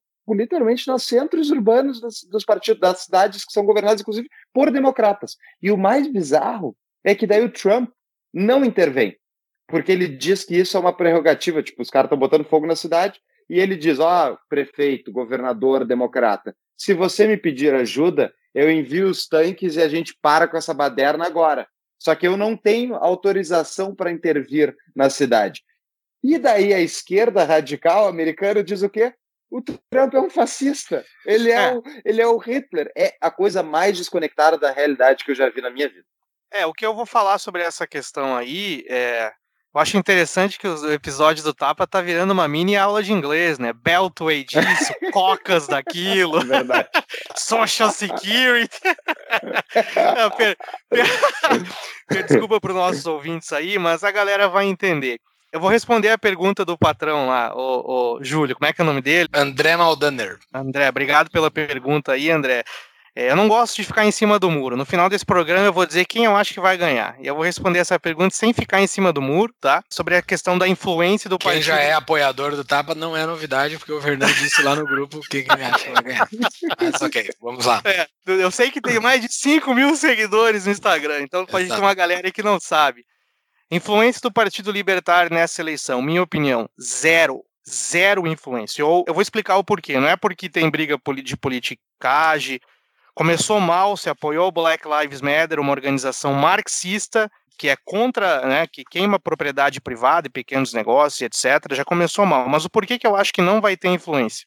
A opinião pública que está informada sobre a eleição norte-americana, eles sabem que em 2016 boa parte dos que votaram pelo candidato libertário fizeram o Trump ganhar ou a Hillary perder. Eu acho que esse ano o público que vai votar, eles estão certos de uma coisa, os dois lados. Ou tem a galera que quer que o Trump continue, ou tem a galera que quer que o Trump saia. Aquelas pessoas que estão no meio, sei lá, ou que são libertários, a essa altura do campeonato, eles já têm uma visão formada sobre essa questão aí. Eu acho que eles não vão votar pelo candidato democrata com o risco de que ou o Trump vai ser reeleito, e eles não querem isso, ou que o Biden vai ser eleito e eles também não querem. Então eu acho que eles vão escolher um dos dois, apesar o Fux falou com razão, é Joe Jorgensen, é a candidata libertária, vai estar tá lá no ballot e tudo mais, mas eu acho que as pessoas na urna, exato, as pessoas que porventura votariam no Partido Libertário, eles ou estarão elegendo Trump e eles não querem isso, ou estariam elegendo Biden e eles também podem não querer isso. Então acho que a influência não vai ter muita influência. O povo que vai às urnas esse ano, que é uma eleição fundamental, eu acho que é uma eleição que eu comparo com a eleição de 1980 do Reagan, é uma eleição que vai definir parte dos Estados Unidos no médio prazo. Eu acho que a galera que vai votar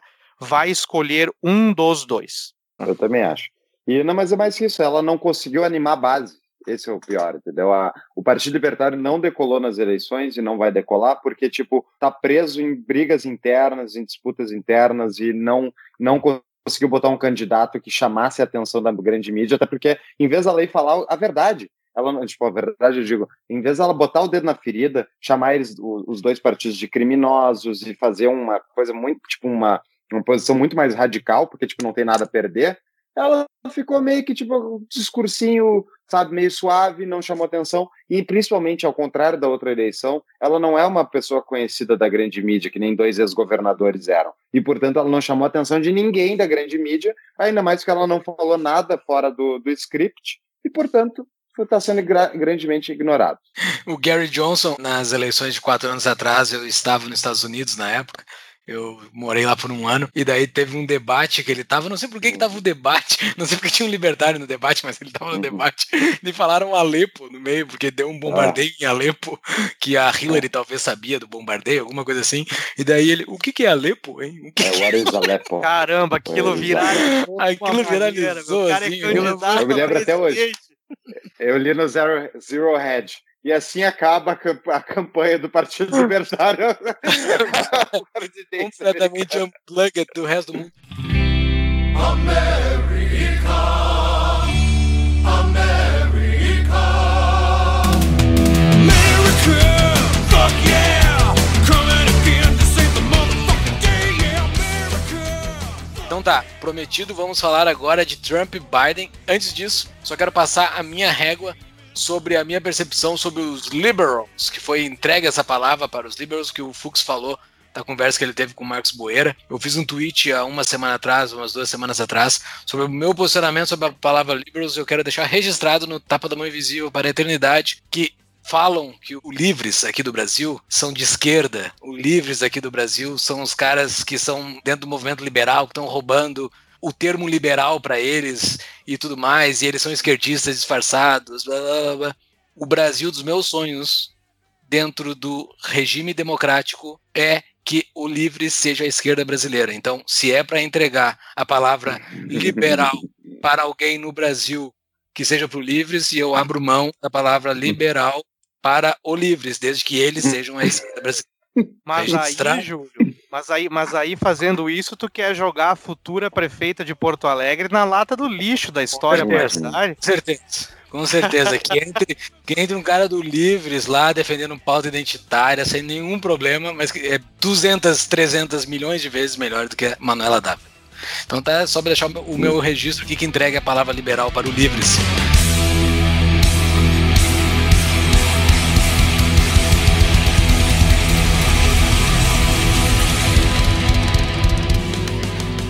Vamos lá. Joe Biden. Quem é esse cara que apareceu aí? Ele não é um cara que apareceu do nada, ele já foi vice-presidente dos Estados Unidos.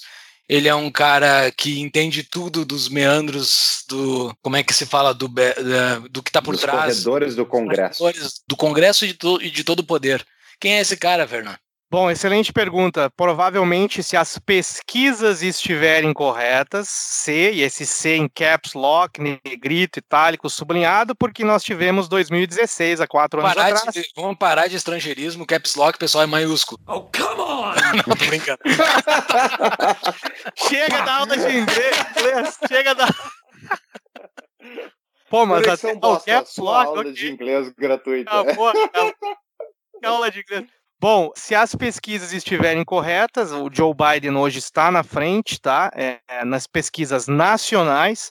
está na frente nas pesquisas nos estados, mas quando eu digo está na frente, dependendo do estado é 3%, 4%, alguns estados é 6%, mas de acordo com as pesquisas, eu tenho a possibilidade de dar uma aula de estatística aqui na universidade onde é que eu trabalho, pesquisa, tudo que é tipo de pesquisa depende da metodologia implementada. A amostra, nessas pesquisas eles entrevistam os prováveis votantes. Essa galera que eles entrevistam talvez nem vão votar, então tem uma série de metodologias aí que são questionáveis, o resultado final pode nos surpreender. Mas quem é Joe Biden? Foi o vice-presidente do governo Obama, que na minha opinião foi um desastre de governo no que tange as liberdades individuais um completo desastre, mas o vice-presidente, apesar de ser parte da administração, é aquela figura contemplativa que dá entrevista, faz churrasco, né, faz eventos e tudo mais. Eu costumo dizer que nos Estados Unidos a pessoa mais poderosa é o presidente, a segunda pessoa mais poderosa é o presidente do Banco Central. Talvez mais poderoso que o presidente até mesmo. Então, o Biden é esse vice-presidente do Obama, que não fez muita coisa, mas ele tem 47 anos de vida pública, de vida política no Partido Democrata. Claro que ele nasceu na Pensilvânia, mas ele é de Delaware, um dos menores estados aqui nos Estados Unidos, próximo de Washington. A carreira política do Joe Biden, sempre no lado progressista, um democrata clássico, por exemplo, tem algumas coisas polêmicas. Em 1994, ele foi o coautor do chamado Crime Bill, um programa. A lei do pra- crime.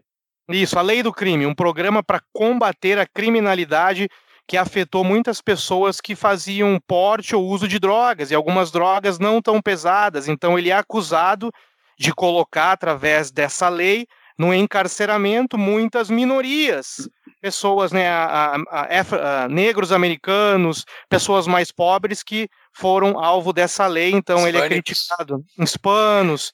Ele é criticado por isso. Então, o Biden é um cara que representa bem o tipo do político.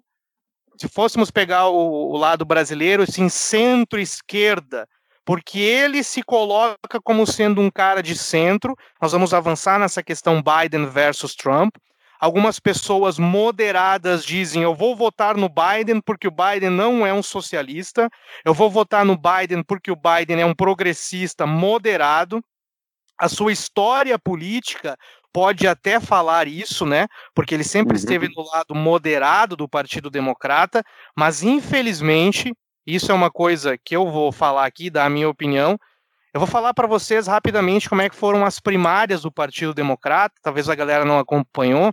Nos candidatos da primária dos partidos democratas, nós tínhamos Elizabeth Warren, senadora de Massachusetts, extrema esquerda, tá? Nós tínhamos o Bernie Sanders, socialista democrata, ele passou a lua de mel dele em Moscou, olha só, da União Soviética. Cuba, seguidamente. Nós tínhamos senadores como Cory Booker, que é de New Jersey, que também é um cara de extrema esquerda. Tinha Kamala Harris, que hoje é o vice deles e tudo mais. Fernando, peraí, vamos aproveitar esse teu, esse teu momento aí para fazer uma pergunta de patrão. A pergunta do Gerson Nunes. Os democratas não tinham nada melhor do que o Creep Joe para disputar as- a eleição? Pô, excelente Dá um mal-estar de ver ele falando, se atrapalhando, confuso, como esse cara ganhou as prévias. Excelente pergunta e tu veja, já vem de encontro com o que eu estava dando uma explicada aqui agora. Como é que o Biden, que é um candidato fraco, foi escolhido candidato democrata? Nos bastidores da política americana, do Partido Democrata, aconteceu o seguinte: é uma eleição presidencial. Qual é o objetivo? É ganhar a eleição e ir para a Casa Branca. Só que para você ser eleito como presidente dos Estados Unidos, ainda você tem que conquistar boa parte do eleitorado que tu consideras moderada. O Partido Democrata, olhando para todos aqueles candidatos, eles utilizaram o ex-presidente Barack Obama como um articulador. O Obama entrou em contato com Elizabeth Warren, o Obama entrou em contato com Bernie Sanders, Obama entrou em contato com a Kamala Harris, Obama entrou em contato com o Pete Buttigieg, que é o ex-prefeito de South Bend, Indiana, que é o candidato né, que ele é homossexual. E o que, que o Obama solicitou? Que todos esses saíssem da campanha. Em uma semana, cerca de três, quatro candidatos, eles saíram da campanha. Estou saindo, estou apoiando o Biden. Estou saindo, estou apoiando o Biden. Porque o Partido Democrata viu todos esses candidatos como candidatos muito à esquerda do espectro políco. Uhum. E isso não seria possível de derrotar, por exemplo, o candidato Trump. E eu lembro para vocês que tudo isso aconteceu pré-coronavírus, quando a economia americana estava tipo desemprego muito baixo, mercado de ações lá em cima. A administração Trump pré-coronavírus conseguiu reverter uma tendência moderna da economia norte-americana, que era o seguinte: os salários médios da classe média estavam declinantes ou caindo. O presidente Trump, com corte de impostos e com desregulamentações, conseguiu aumentar a produtividade da economia americana de uma forma que os salários médios da classe média estavam começando a subir. Uma revertência na tendência histórica muito importante. Inclusive, eu compartilhei meses atrás um artigo da FEE, que é a Fundação de Estudos Econômicos, mostrando que a diferença entre os ganhos dos mais ricos e dos mais pobres nos últimos quatro anos estava diminuindo, porque as camadas mais baixas da população estavam ganhando mais.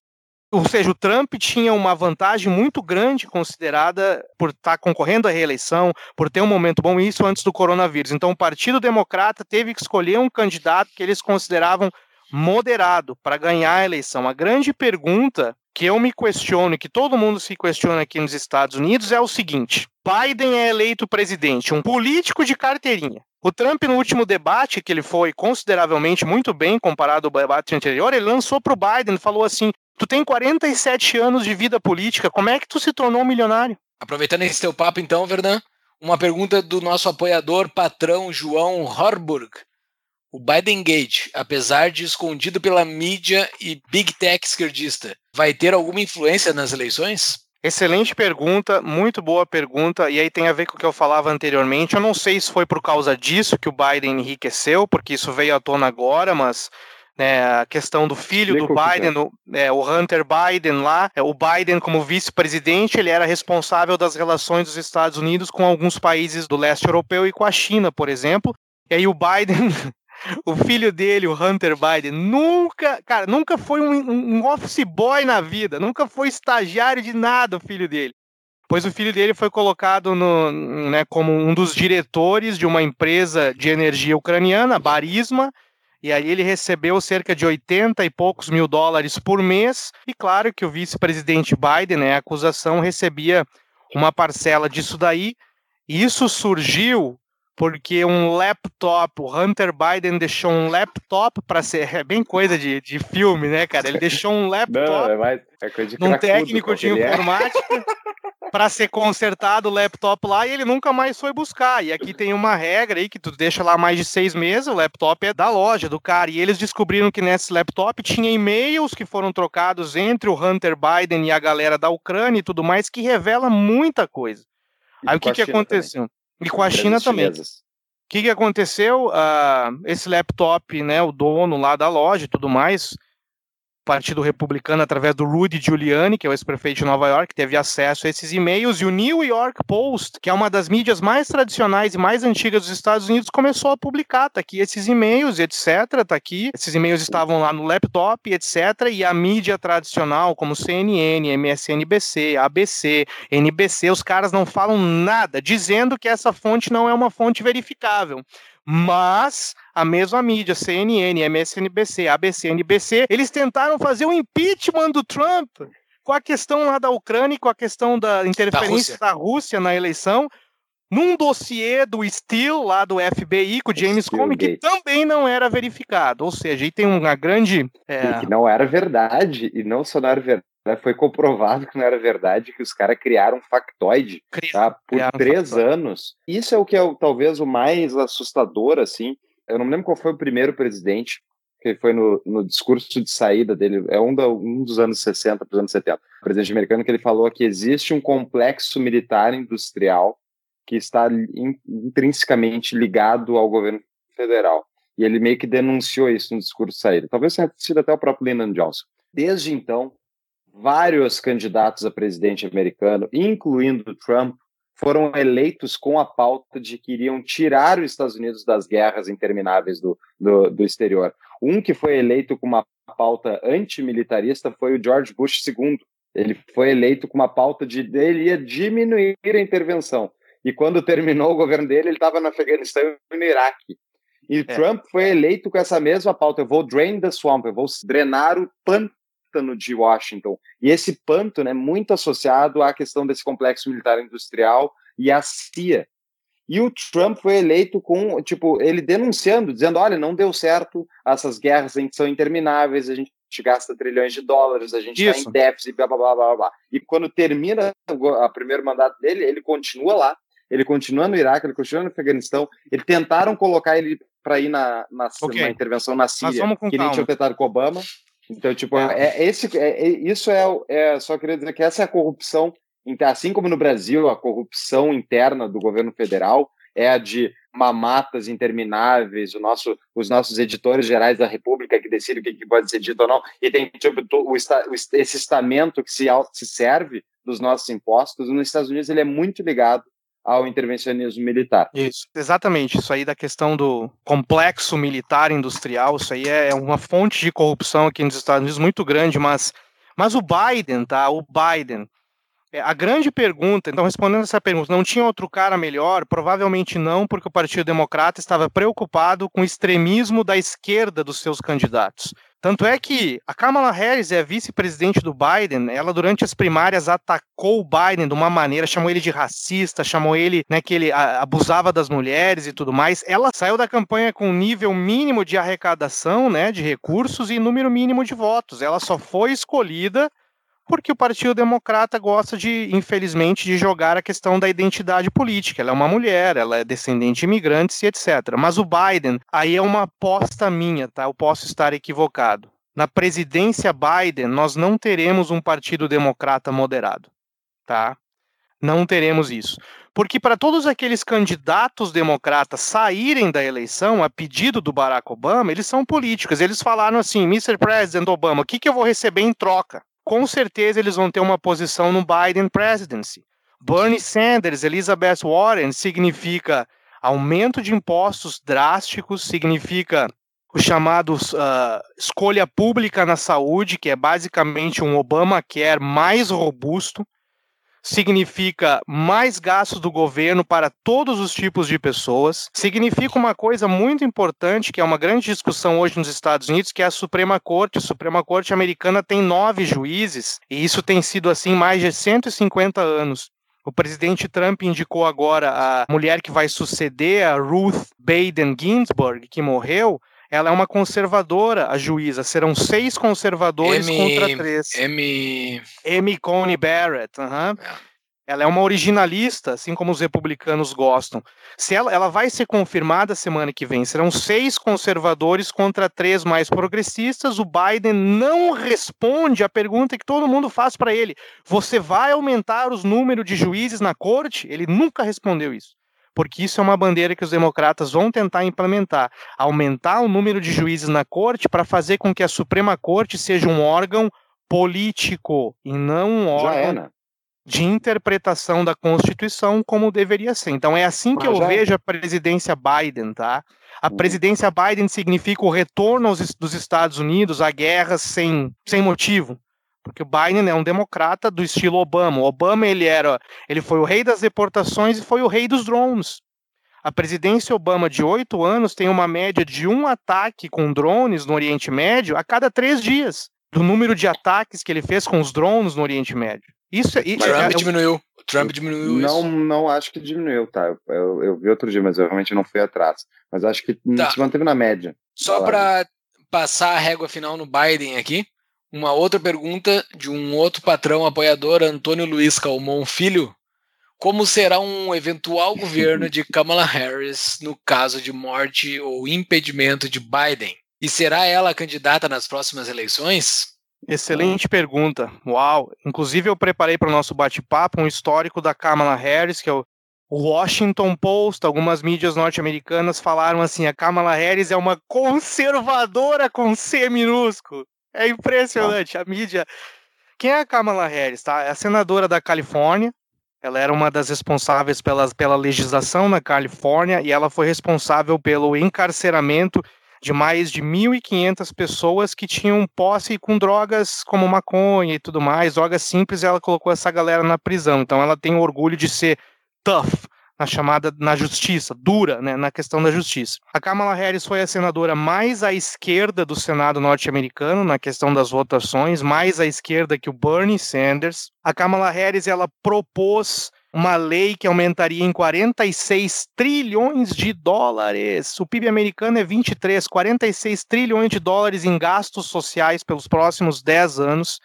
Ela é coautora com a que o Fux falou antes, a AOC, Alexandria Ocasio-Cortez, do Green New Deal, que eles querem tirar os Estados Unidos dos combustíveis fósseis, óleo, tirar tudo isso daí para energias renováveis, mas não como uma alternativa de mercado, fazer isso empurrando através de regulações, regras, impostos e tudo mais. Eu vejo a Kamala Harris como uma pessoa bem à esquerda. Se o Biden for eleito e por algum motivo ela governar, eu acho que os Estados Unidos, infelizmente, vai assumir um caminho bem sos. Claro que, quando eu digo assumir um caminho, tem o Congresso, tem o Senado. Não é uma, uma ditadura que tem Congresso e tem Senado, mas eu acho que as propostas aí jogarão os Estados Unidos um pouco mais à esquerda do que foi o governo Barack Obama. Essa é a minha impressão. Eu também acho. Pode acontecer, certamente, essa guinada à esquerda, pode ser eleito. Pode ser justamente que custe a eleição ao Biden, justamente ele ter falado no último debate que ele tiraria os Estados Unidos dos combustíveis fósseis, o que significa empregos nos estados que têm swing states. Né? Então, é, é sim, incrível. E incrível também, eu estava errado, eu achava que o Joe Biden ia cair duro antes até o final da eleição, porque ele estava fazendo cada vez mais tipo ataques de perder as palavras em meias falas e tal. E pensei, ah, o Trump vai demolir ele no debate. Não, não aconteceu. Ele conseguiu manter minimamente a, a capacidade cognitiva ali. Eu acho que doparam ele de alguma algum remedinho mágico ou antes ou fizeram melhor, né? Melhor não tiraram ele do remedinho antes, e daí, tipo, tiraram ele do remedinho antes para ele ficar mal, e daí depois botaram de volta para justamente criar essa sensação de que ele tá senil, e, mas ele tá, tá ficando senil. E então, tudo isso acontecendo, geral, assim, vocês não concordam? Eu, eu tenho a esperança, tá? Se o Trump ganhar, vai ser um inferno de novo, tipo, em termos do que, a esquerda vai fazer no país. Eles já, já criaram todo uma, um conluio político falso de que existia interferência russa, ficaram, tipo, tentaram implodir o governo dele de tudo que é maneira durante, durante o, o primeiro mandato. Se ele ganhar de novo, eu honestamente acho que pode ser que alguma parte dessa esquerda queira se separar. Eu acho que não ainda, talvez não seja nesse governo dele, mas talvez esse seja o catalisador para isso Separar acontecer. o país, uma secessão? De secessão, exatamente. Eu, eu, pode Não, ser. Eu acho que isso vai acontecer do jeito ou do outro, tá? Porque os Estados Unidos, eles têm, ele tem gradativamente virado justamente esse o palco dessa guerra cultural absurdamente. A, o nível do debate, o nível tá caindo cada vez mais. Tu vai vendo, tipo, a animosidade tá crescendo absurdamente. E se o Joe Biden ganhar, e a esquerda a esquerda voltar ao poder e justamente talvez radicalizar mais, né? A pergunta é se o que vem acontecendo ao longo da a melhor coisa, talvez a, a única grande coisa boa que eu acho que teve o governo Trump é ele apontar o dedo para essa mídia completamente tendenciosa e tipo completamente maniqueísta contra ele, tipo mentindo. Eu acho que essa é a melhor coisa. Eu tenho, só para concluir, daí eu acho isso red pilling, né, que se chama tomar a pílula vermelha do Matrix. Tem muitos conservadores que estão começando a entender nos Estados Unidos de que o Partido Republicano mesmo, enfim, esse, esse sistema não está dando certo. E o Michael Mellas, um cara que eu já citei aqui em outros episódios, que é um cara que eu gosto muito, ele falou sobre justamente esse enorme duplo pensar que existe na cabeça de um conservador médio americano republicano. Ele é o cara que ele entrega o filho dele para um centro de doutrinação estatal chamada Escola Pública Americana por 12 anos e depois ele se pergunta como é que é que o partido, como é que é que os Estados Unidos está virando um antro de estatismo e de coisas que ele não acredita. Ele literalmente entrega o filho dele para o cara que é o professor esquerdista doutrinar dia após noite e não, e não muda nada. Então Bom, é isso. Só uma coisa sobre o, sobre o Fux falou sobre a secessão dos Estados Unidos. Por um lado, eu vejo que tem aquela teoria de que hoje não só os Estados Unidos, mas todos os países ocidentais, eles estão com praticamente duas culturas internas, né? Praticamente duas culturas predominantes assim, que não se conversam e não eu não sei qual é a solução para isso. Aparentemente é, é é um- é uma secessão ou alguma coisa, porque os caras que são extremamente esquerda e essa, esse ponto da mídia tradicional e tudo mais, eles não aceitam essa vida em comunidade onde cada um toca a sua vida. Eles, eles são supremacistas Uhum. total. Eles são supremacistas. Eles são supremacistas que acreditam que existe um poder central que comanda tudo e eles não aceitam nada que a gente consiga conversar sobre essa vida em comunidade, cada um tocando a sua vida. Eles não acreditam. Então, eu acho que existe, existe sim duas culturas dentro de todos os países ocidentais, inclusive nos Estados Unidos. Eu acho que lá está bastante avançado. Quando eu morei lá, eu conheci pessoas que eram tipo pessoal aqui no Brasil, assim, as pessoas extremamente de esquerda. A sua vida era completamente de esquerda, completamente desconectada com um pensamento de pró-indivíduo. Porém, os Estados Unidos possui o maior exército do mundo, um exército de uma força desproporcional, embora a China esteja crescendo o exército dela dia após dia, ainda está muito longe de crescer a ponto de ficar do tamanho dos Estados Unidos. E os exércitos locais que existem nos Estados Unidos, coisa que não existe no Brasil, os estados, existem milícias locais, existem até aeronáuticas locais. Eles são tudo na mão de conservadores. Não, então, assim, se acontecer alguma coisa, vai ser um conservador se, se desplugando e não um esquerda de- se desconectando. Entendeu? Então, pode Não, a acontecer. Califórnia- Se acontecer, É, eles essa questão eles é, é- para isso. A Califórnia tem essa tese. Eles, os esquerdistas californianos, já defendem, tem muitos defendem que a Califórnia se seceda dos Mas Estados como? Unidos. No voto? Não é no voto. Para CCD é na porrada. E eles não, têm. não, não, não. Não, aí que tá a Tinha um grupo de tipo, milicianos que tentou sequestrar a governadora de Michigan lá por causa que ela fez os lockdowns. Os caras se revoltaram, nós vamos te sequestrar e tu Ah, vai mas pro estado. Quem tem as armas? Quem tem as armas são os Não, não, não, é que conservadores. É que aí que tá a questão. Os Estados Unidos, ah, isso foi morto pelo Lincoln após a Guerra Civil Americana. Ele acabou com os Articles of Confederation, que justamente permitiam a secessão pacífica, porque, de novo, a origem dos Estados Unidos eram estados A independentes. questão, Então, a tipo, questão É, é- Eles podem recuperar isso, entende? Num Não, momento de é pressão política. É pouco Tu provável. acha que o Trump vai mandar o tanque contra a Califórnia, se a Califórnia mandar, se quiser sair, tu acha que eles vai, vai dizer, vai, Califórnia fica, para tirar Ok, voto a de mim questão- na, a na- questão na é a seguinte. Hum, não sei.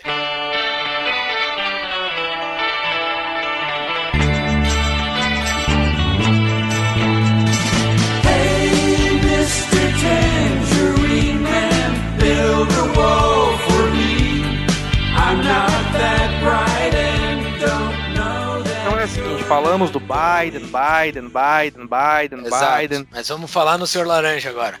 Esse ser asqueroso, fascínora. Que ninguém sabe se é humano.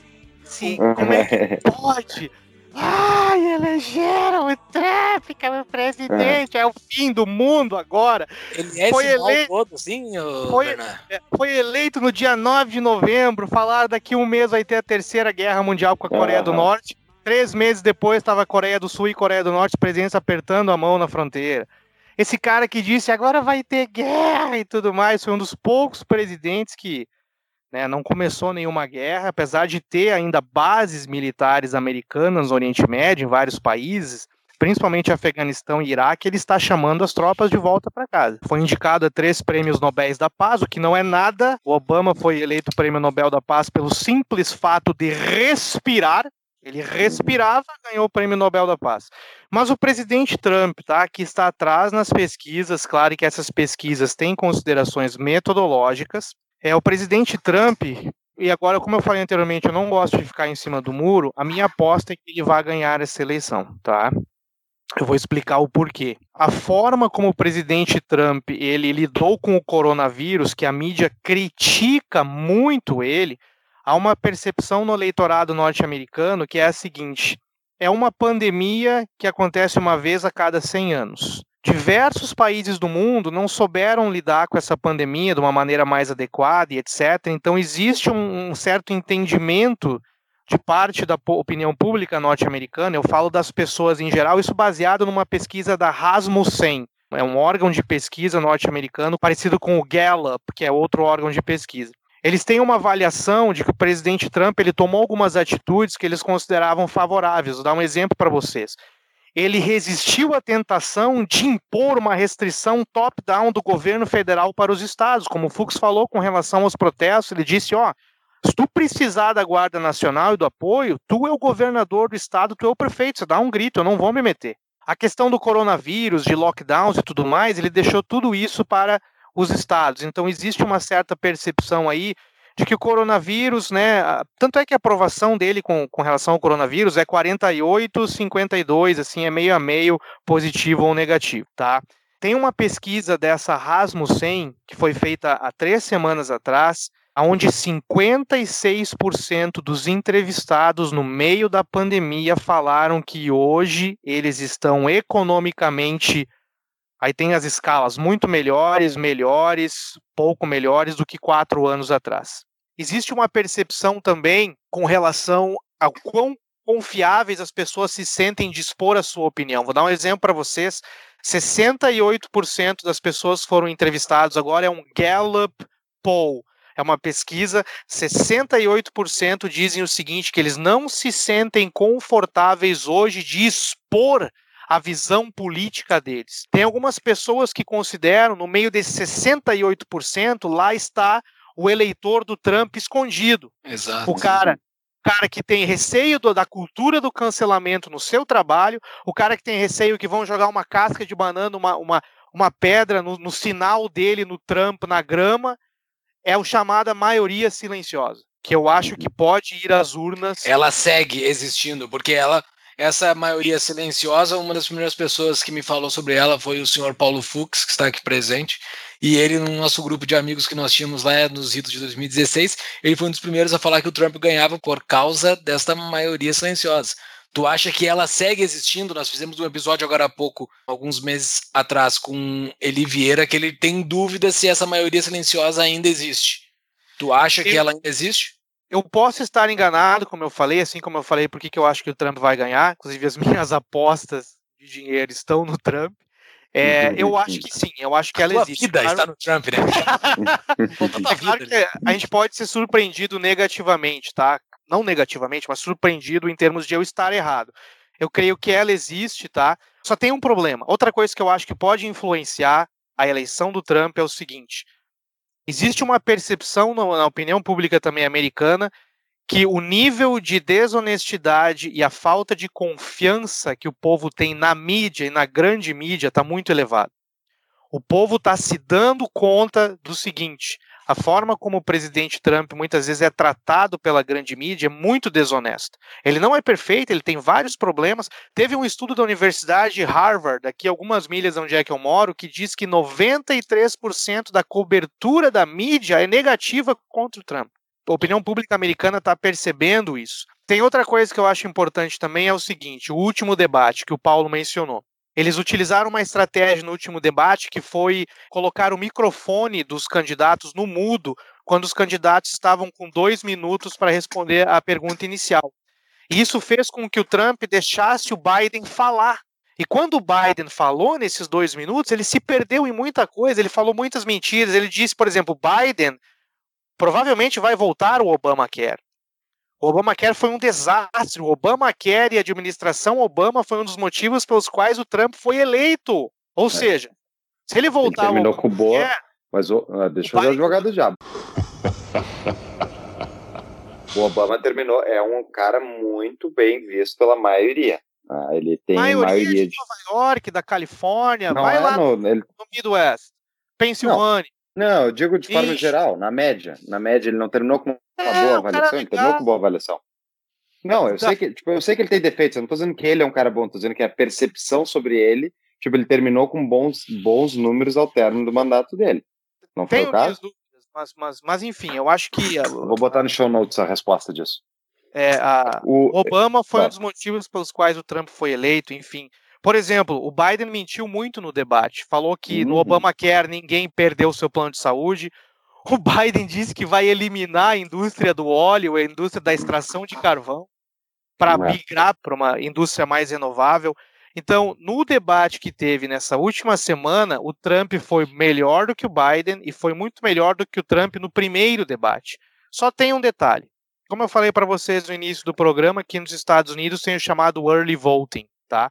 O voto cedo, que a galera já começou a votar. Essa eleição de 2020, há uma estimativa que vai ser um recorde de pessoas que estão indo às urnas. Em 2016, 138 milhões de pessoas votaram. Esse ano a estimativa é que 150 milhões vão votar, e dessas 150 milhões, galera, 50 milhões já votaram. Seja pelo correio, que por causa as pessoas estão com medo de votar no lugar, manda o voto pelo correio, que pode gerar muita fraude, é verdade, ou seja, de outras maneiras, indo pessoalmente. Então, eu não sei se esse segundo debate, onde o Trump teve vantagem, vai ter algum efeito na eleição. Né? Mas. Eu acho discutível se quem é ganhou esse segundo debate, apesar do Biden ter mentido um monte, né? Porque só não é, não é sobre a verdade o debate político, né? Eu acho que ficou bem parelho. Eu até esperava mais o Trump. Eu esperava mais o Trump contra o Biden nos debates. E o que eu queria comentar é que a eleição do Trump, né, que é até uma coisa que eu falei lá no início do episódio, a eleição do Trump foi prevista pelo Rothbard nos anos 90, quando teve uma associação do movimento libertário americano com os Paleo-Conservatives, são os conservadores paleo, e eles tinham basicamente uma, uma bandeira em comum que era o populismo libertário. Essa era a ideia que o Rothbard defendeu, um artigo bem polêmico dele, vou colocar no show notes. Eleições de 92, né?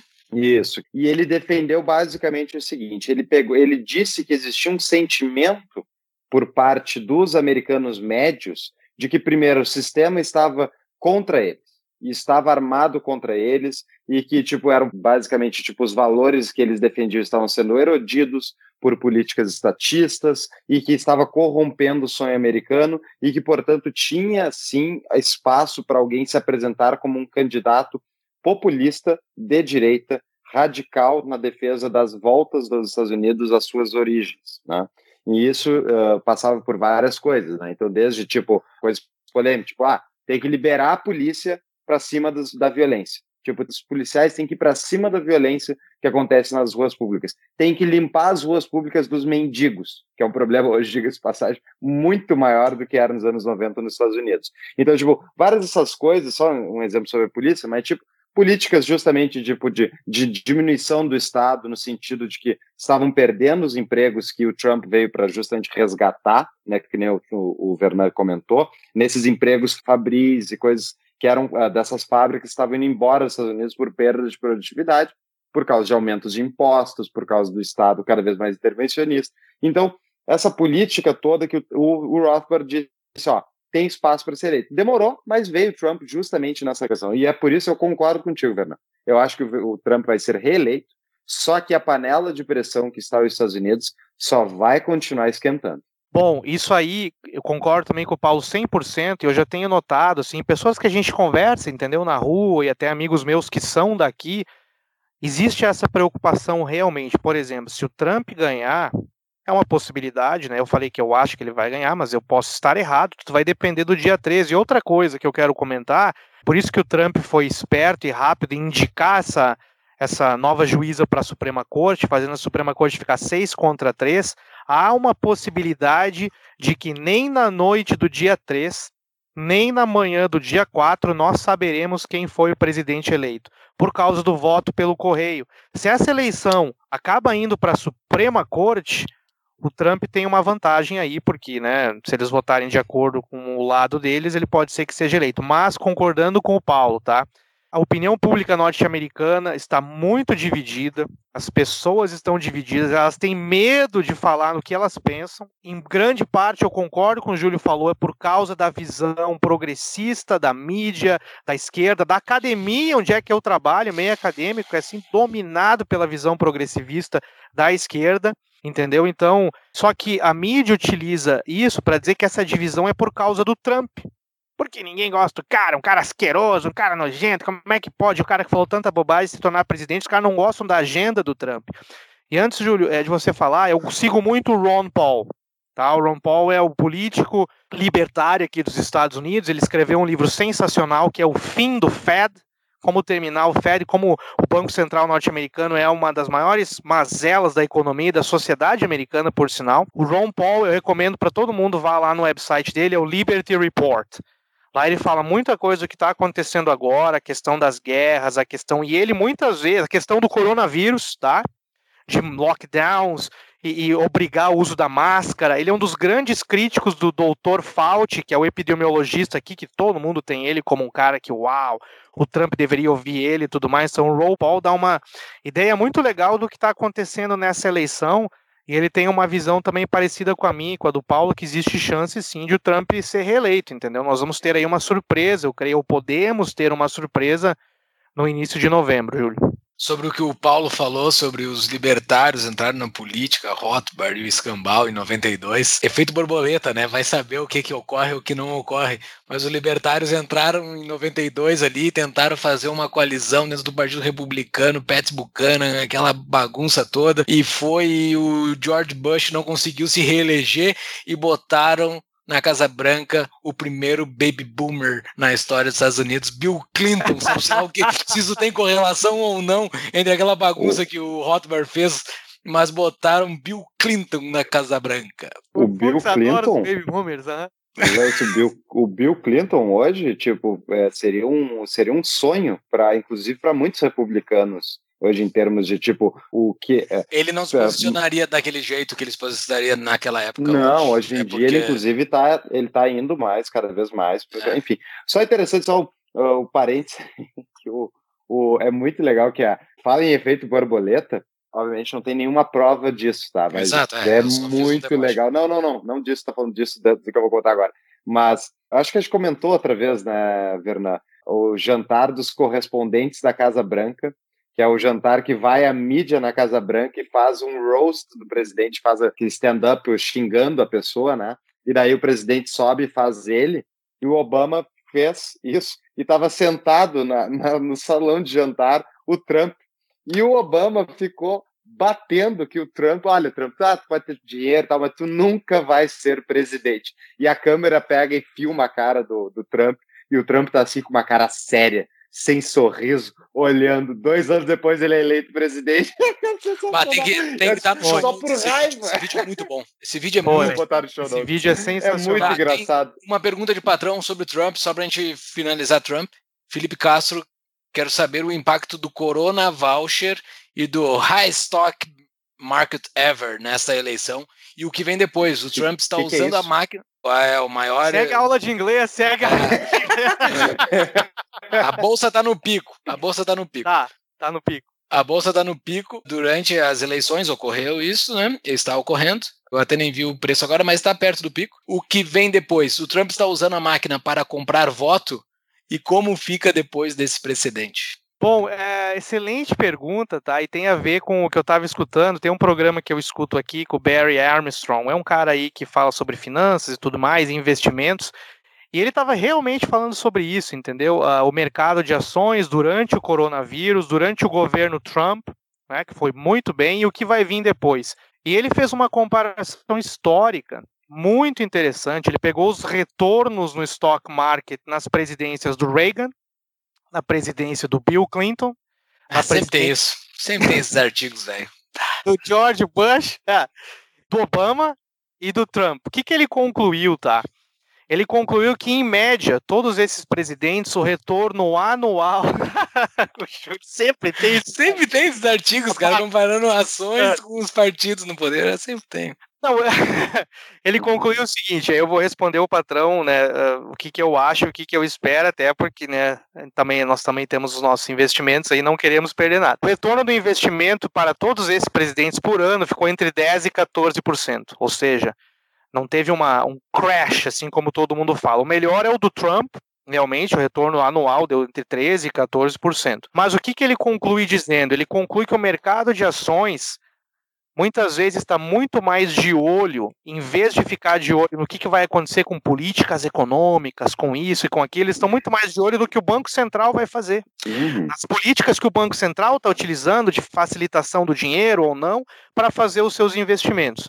E ele conclui o seguinte: que seja qual um dos dois que vai ganhar, o Banco Central, por exemplo, na sua condução, não vai ter uma mudança muito drástica. Então, por incrível que pareça, esse cara conclui que o, o Trump utiliza como bandeira política, dizendo se o Biden foi eleito, vai ser o maior crash da história, recessão, depressão, claro, com um cartucho político. A expectativa é que isso não aconteça, tá? Isso, o, o stock market talvez vai continuar, tipo, lá em cima ainda, porque nós estamos aí com um excesso de oferta de dinheiro, claro, aí a outra pergunta seria se é uma bolha ou se não é, na minha opinião é uma bolha. Não, e sobre o Corona Voucher, abre precedente para essa compra de voto praticamente, pro- porque nas outras eleições, nas eleições futuras, provavelmente pode surgir alguma desculpa para se liberar um voucher antes das eleições, não? É, Exatamente. Excelente pergunta. E aí é que tem outra coisa da política norte-americana. Tem uma lei no Congresso que está para ser aprovada com mais um ciclo de Corona Voucher para as empresas e para as famílias. A líder do Congresso hoje é Nancy Pelosi, que ela é do Partido Democrata, e ela não gosta do presidente Trump. O Trump não conversa com ela, então o Trump colocou o seu é o Mnuchin, né, o cara do secretário do Tesouro para conversar com ela, e eles não conseguem chegar num acordo, porque no acordo proposto pela Câmara norte-americana, a Casa dos Representantes, Partido Democrata quer passar uma lei com 2,5 trilhões de dólares, que ali tem dinheiro Corona Voucher e tem dinheiro para tudo. Tem dinheiro para imigrantes que estão aqui sem documentos, tem dinheiro para os estados que são comandados por democratas, e o Trump não quer 2,5 trilhões, o Trump quer 1,2 trilhões. Só que eles não conversam, então a expectativa é que antes da eleição não saia um novo Corona Voucher, é o que a galera tá falando, então eu não sei se o primeiro Corona Voucher que passou vai ter algum impacto, porque falando de economia, claro que é, uma- é um, é um gasto do governo, né, para as famílias e para as empresas, o que eu, por filosofia e por o que eu acredito, eu sou contra. Mas a economia norte-americana está reagindo bem, tá? Quando chegou no pico da pandemia, o desemprego era 15%, hoje já está em cerca de 7%. Ou seja, em quatro meses caiu 50% a taxa de desemprego. E no fim de semana que vem tá para sair o resultado do PIB dos Estados Unidos do terceiro trimestre. Fim o de semana que tá vem, agarrado- O Isso. dia que a gente vai estar lançando esse episódio. E o Trump está agarrado nesse resultado porque a expectativa é que seja acima de 20%. Claro que a base de comparação é ridícula, né? A economia estava no buraco. Mas ele quer utilizar isso daí como uma bandeira eleitoral a três dias antes da eleição. Então, o Corona Voucher não sei se vai ter algum impacto, porque eu não sei se o Congresso vai aprovar esse novo, entendeu? Mas o precedente já foi aberto, com certeza, e assim, ao meu ver, olhando, é, a gente está no ciclo de final da festa, do final da, da República Americana do jeito que a gente conhece, eles estão gradativamente erodindo todas as bases das ideias que permitiram eles se tornar o que se tornaram, né? Então, eu acho uma tristeza, em vários sentidos, que os Estados Unidos é, é o farol da liberdade, foi o farol da liberdade para muitas coisas, e aí ele vem gradativamente erodindo essas mesmas liberdades. Mas é aquilo, né? Estão sentados em um maior PIB da face da Terra, demora até cair um gigante, né? Mas uma hora vai cair, infelizmente. É, mas quando Pessoal- ele cair, vai vir a China, e a China é, é justa igual os Estados Unidos, tá tranquilo. Olha Não, só. Não, É, é, exatamente. sim, é, dá, pra, dá pra botar no mesmo patamar. É, é só um deboche aqui de pessoas que comparam ambos. Pra mim não há comparação. Se é pra É, eu abrir é mão da minha, da minha defesa militar, eu abro mão O- entregar o- pros Estados Unidos. Um tá fazendo genocídio, o outro não tá fazendo genocídio, né? Então É. tem isso. Pode ter uns genocídios que a gente não saiba, mas a gente não tá Olha, sabendo. eu, ta- eu, tava, eu tava fazendo uma análise, eu sei que nós estamos em caminho. Hoje foi ralar Joe Rogan episódio, que pra mim não tem problema nenhum. Hoje eu, eu adoro esse bate-papo com vocês e hoje estamos aí com tempo. O Trump tá. Eu conheço pessoas aqui, eu moro do lado do estado de New Hampshire, é um estado com fortes tendências libertárias. A placa do estado é Live Free or Die, Viva Livre ou Morre, etc. Tem muitas pessoas que consideram o Trump um presidente com boas tendências libertárias, tá? na questão de como ele fez o governo federal lidando com o coronavírus, questão de guerras, questão de desregulamentação e etc. O problema é que ele investiu muito dinheiro em defesa nacional, entendeu? E isso é um gasto do governo e etc. Mas o Ron Paul e até o filho do Ron Paul, o senador Rand Paul, que também tem aí visões libertárias, eles elogiam o presidente Trump em diversas em diversas atitudes que ele tomou, entendeu? É, é um outlier, como se diz, é um outsider, é um cara fora do establishment, e é um cara que, não sei como é que vai ser o segundo mandato dele, né? Porque aí, segundo, se ele for reeleito, algumas coisas podem mudar, que ele não pode se reeleger de novo, então, sei lá eu. Não, vai ter, vai, vai ter guerra. Vai, o Zero War dele vai ir, vai ter guerra contra a China, vai ser uma guerra mundial. É, não, Ah, tô tá brincando, pelo amor de Deus. Ah, Isso, isso não pode não. ocorrer. Isso não pode É. ocorrer.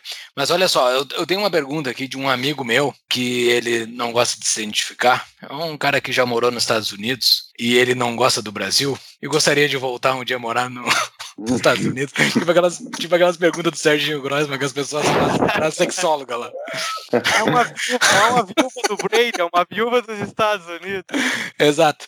Ele gosta muito dos Estados Unidos, ele gostaria de voltar a morar nos Estados Unidos, só que ele não gostaria de morar ilegal nos Estados Unidos, né? Então ele é um antipatriota, ele não gosta do Brasil e ele quer ir embora para os Estados Unidos. Qual Esse, é... esse cara tá nessa conversa, Júlio? Não, não, não, não, não. É um amigo meu, ele pediu para perguntar aqui pro, pro, pro Fernando. Para um cara que quer ir para os Estados Unidos e tem esse sonho de ir para os Estados Unidos, qual é o melhor dos dois ganhando? O Trump é anti-imigrante? é melhor que o Biden ganhe para que se abra mais as porteiras para as pessoas entrarem legalmente. Tô falando, não estou falando naquele negócio de entrar passando muro lá. Estou dizendo legalmente, qual é a melhor Bom, excelente pergunta do seu amigo. Entendo perfeitamente o que ele uh, pensa, o que ele está perguntando. Que eu tenho amigos no Brasil que têm o mesmo questionamento e vêm até mim fazer essa pergunta e etc. O, qual é, como é que a administração Trump vê a questão da imigração, tá? Voltando para a aula de inglês, eu não sei como falar isso em português. O Trump é um cara que ele é mais, com certeza, mais hardliner na imigração, Mais com duro? relação ao- mais duro, né, com relação aos democratas. Ele tem a ideia do America First e tudo mais. Mas a administração Trump vê a imigração sim como algo importante para o país, a imigração legal. O Trump tentou passar em 2017, 2018, o chamado RAISE Act, R-A-I-S-E, RAISE, de crescer Act, que seria uma lei que possibilitaria a vinda de imigrantes para os Estados Unidos, imigrantes com qualificação, pessoas que já têm um certo, uma certa graduação, claro que falam inglês, e pessoas que estão poderiam vir para os Estados Unidos para estudar, para trabalhar ou para investir. Então, é, existe sim possibilidade. Eu conheço pessoas no Brasil que estão vindo para os Estados Unidos ou estavam antes da pandemia, antes de fechar tudo, para estudar, fazer pós-graduação e etc. Ou até mesmo para investir aqui no mercado imobiliário e etc. Essas pessoas, eles têm sim uma possibilidade boa de vir para os Estados Unidos. Não é que não é que a administração Trump veria eles como aí mais um imigrante, pode bloquear. Não, não é isso daí. Claro que, por exemplo, para vir estudar nos Estados Unidos, a pessoa tem que fazer uma aplicação, fazer provas de inglês, demonstrar um determinado né, nível de graduação, ou até se quiser estudar inglês, pode vir também um pouco mais difícil do que vir como turista, por exemplo, e ficar aqui morando sem documento como turista. Mas existe possibilidade sim. Se o Biden ganhar, eu acho que isso seria ainda mais fácil, mas o Biden, daí na política de imigração dele, colocaria muitas outras coisas junto, entendeu? Seria muito mais fácil para todo mundo.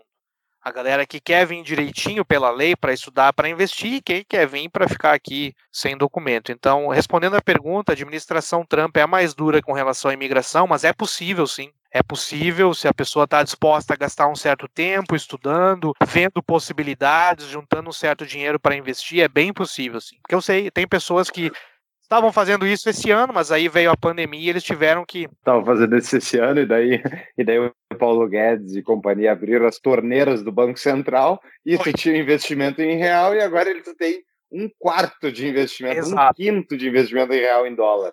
né? Esse Então foi um dos mais motivos. difícil. é. A taxa de É. câmbio, claro, é um, é um inibidor, né? Mas é possível, sim, respondendo a pergunta do patrão anônimo. Muito bem.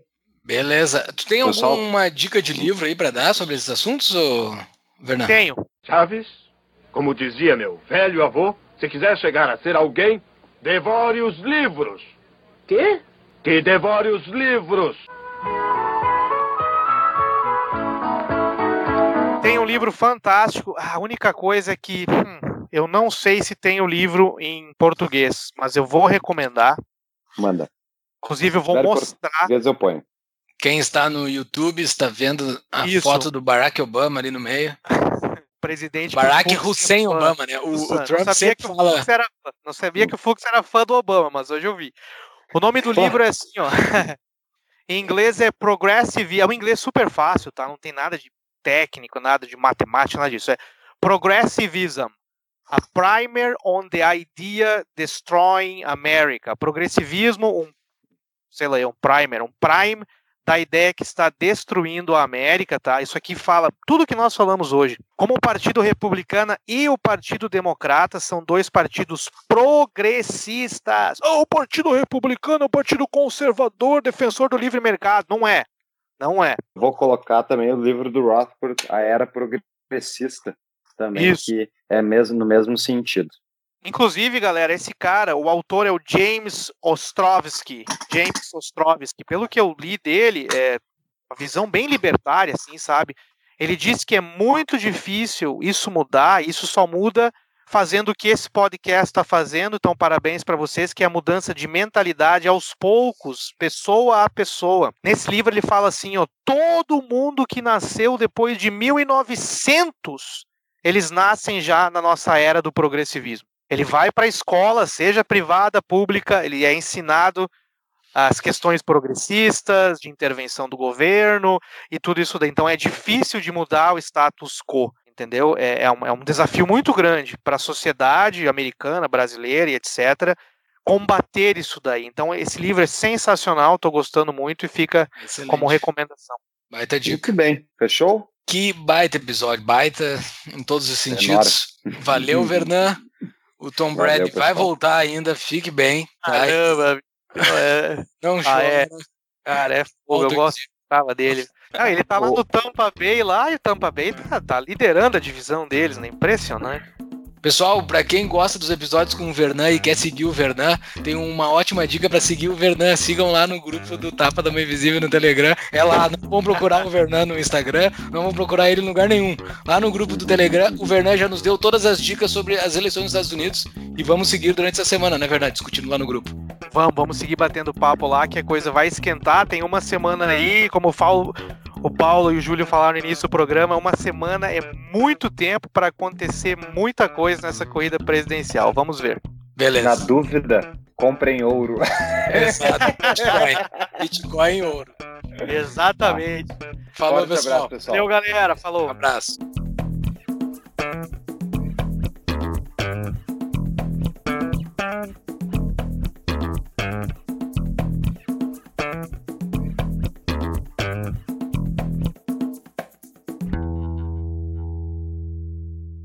Não foi eleita em 2016 porque a candidata, o candidato libertário, roubou votos dela.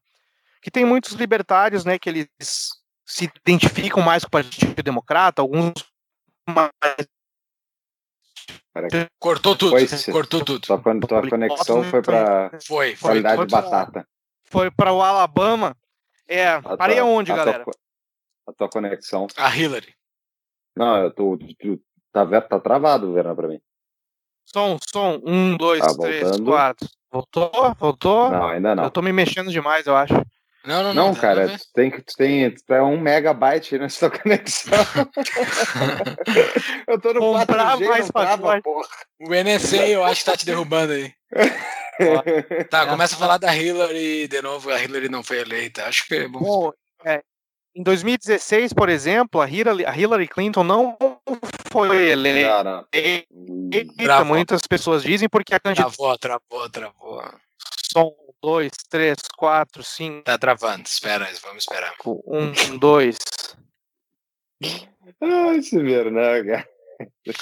Esses Estados Unidos, é, quem, quem é que gosta desse- dessa, dessa bosta desse país aí, né?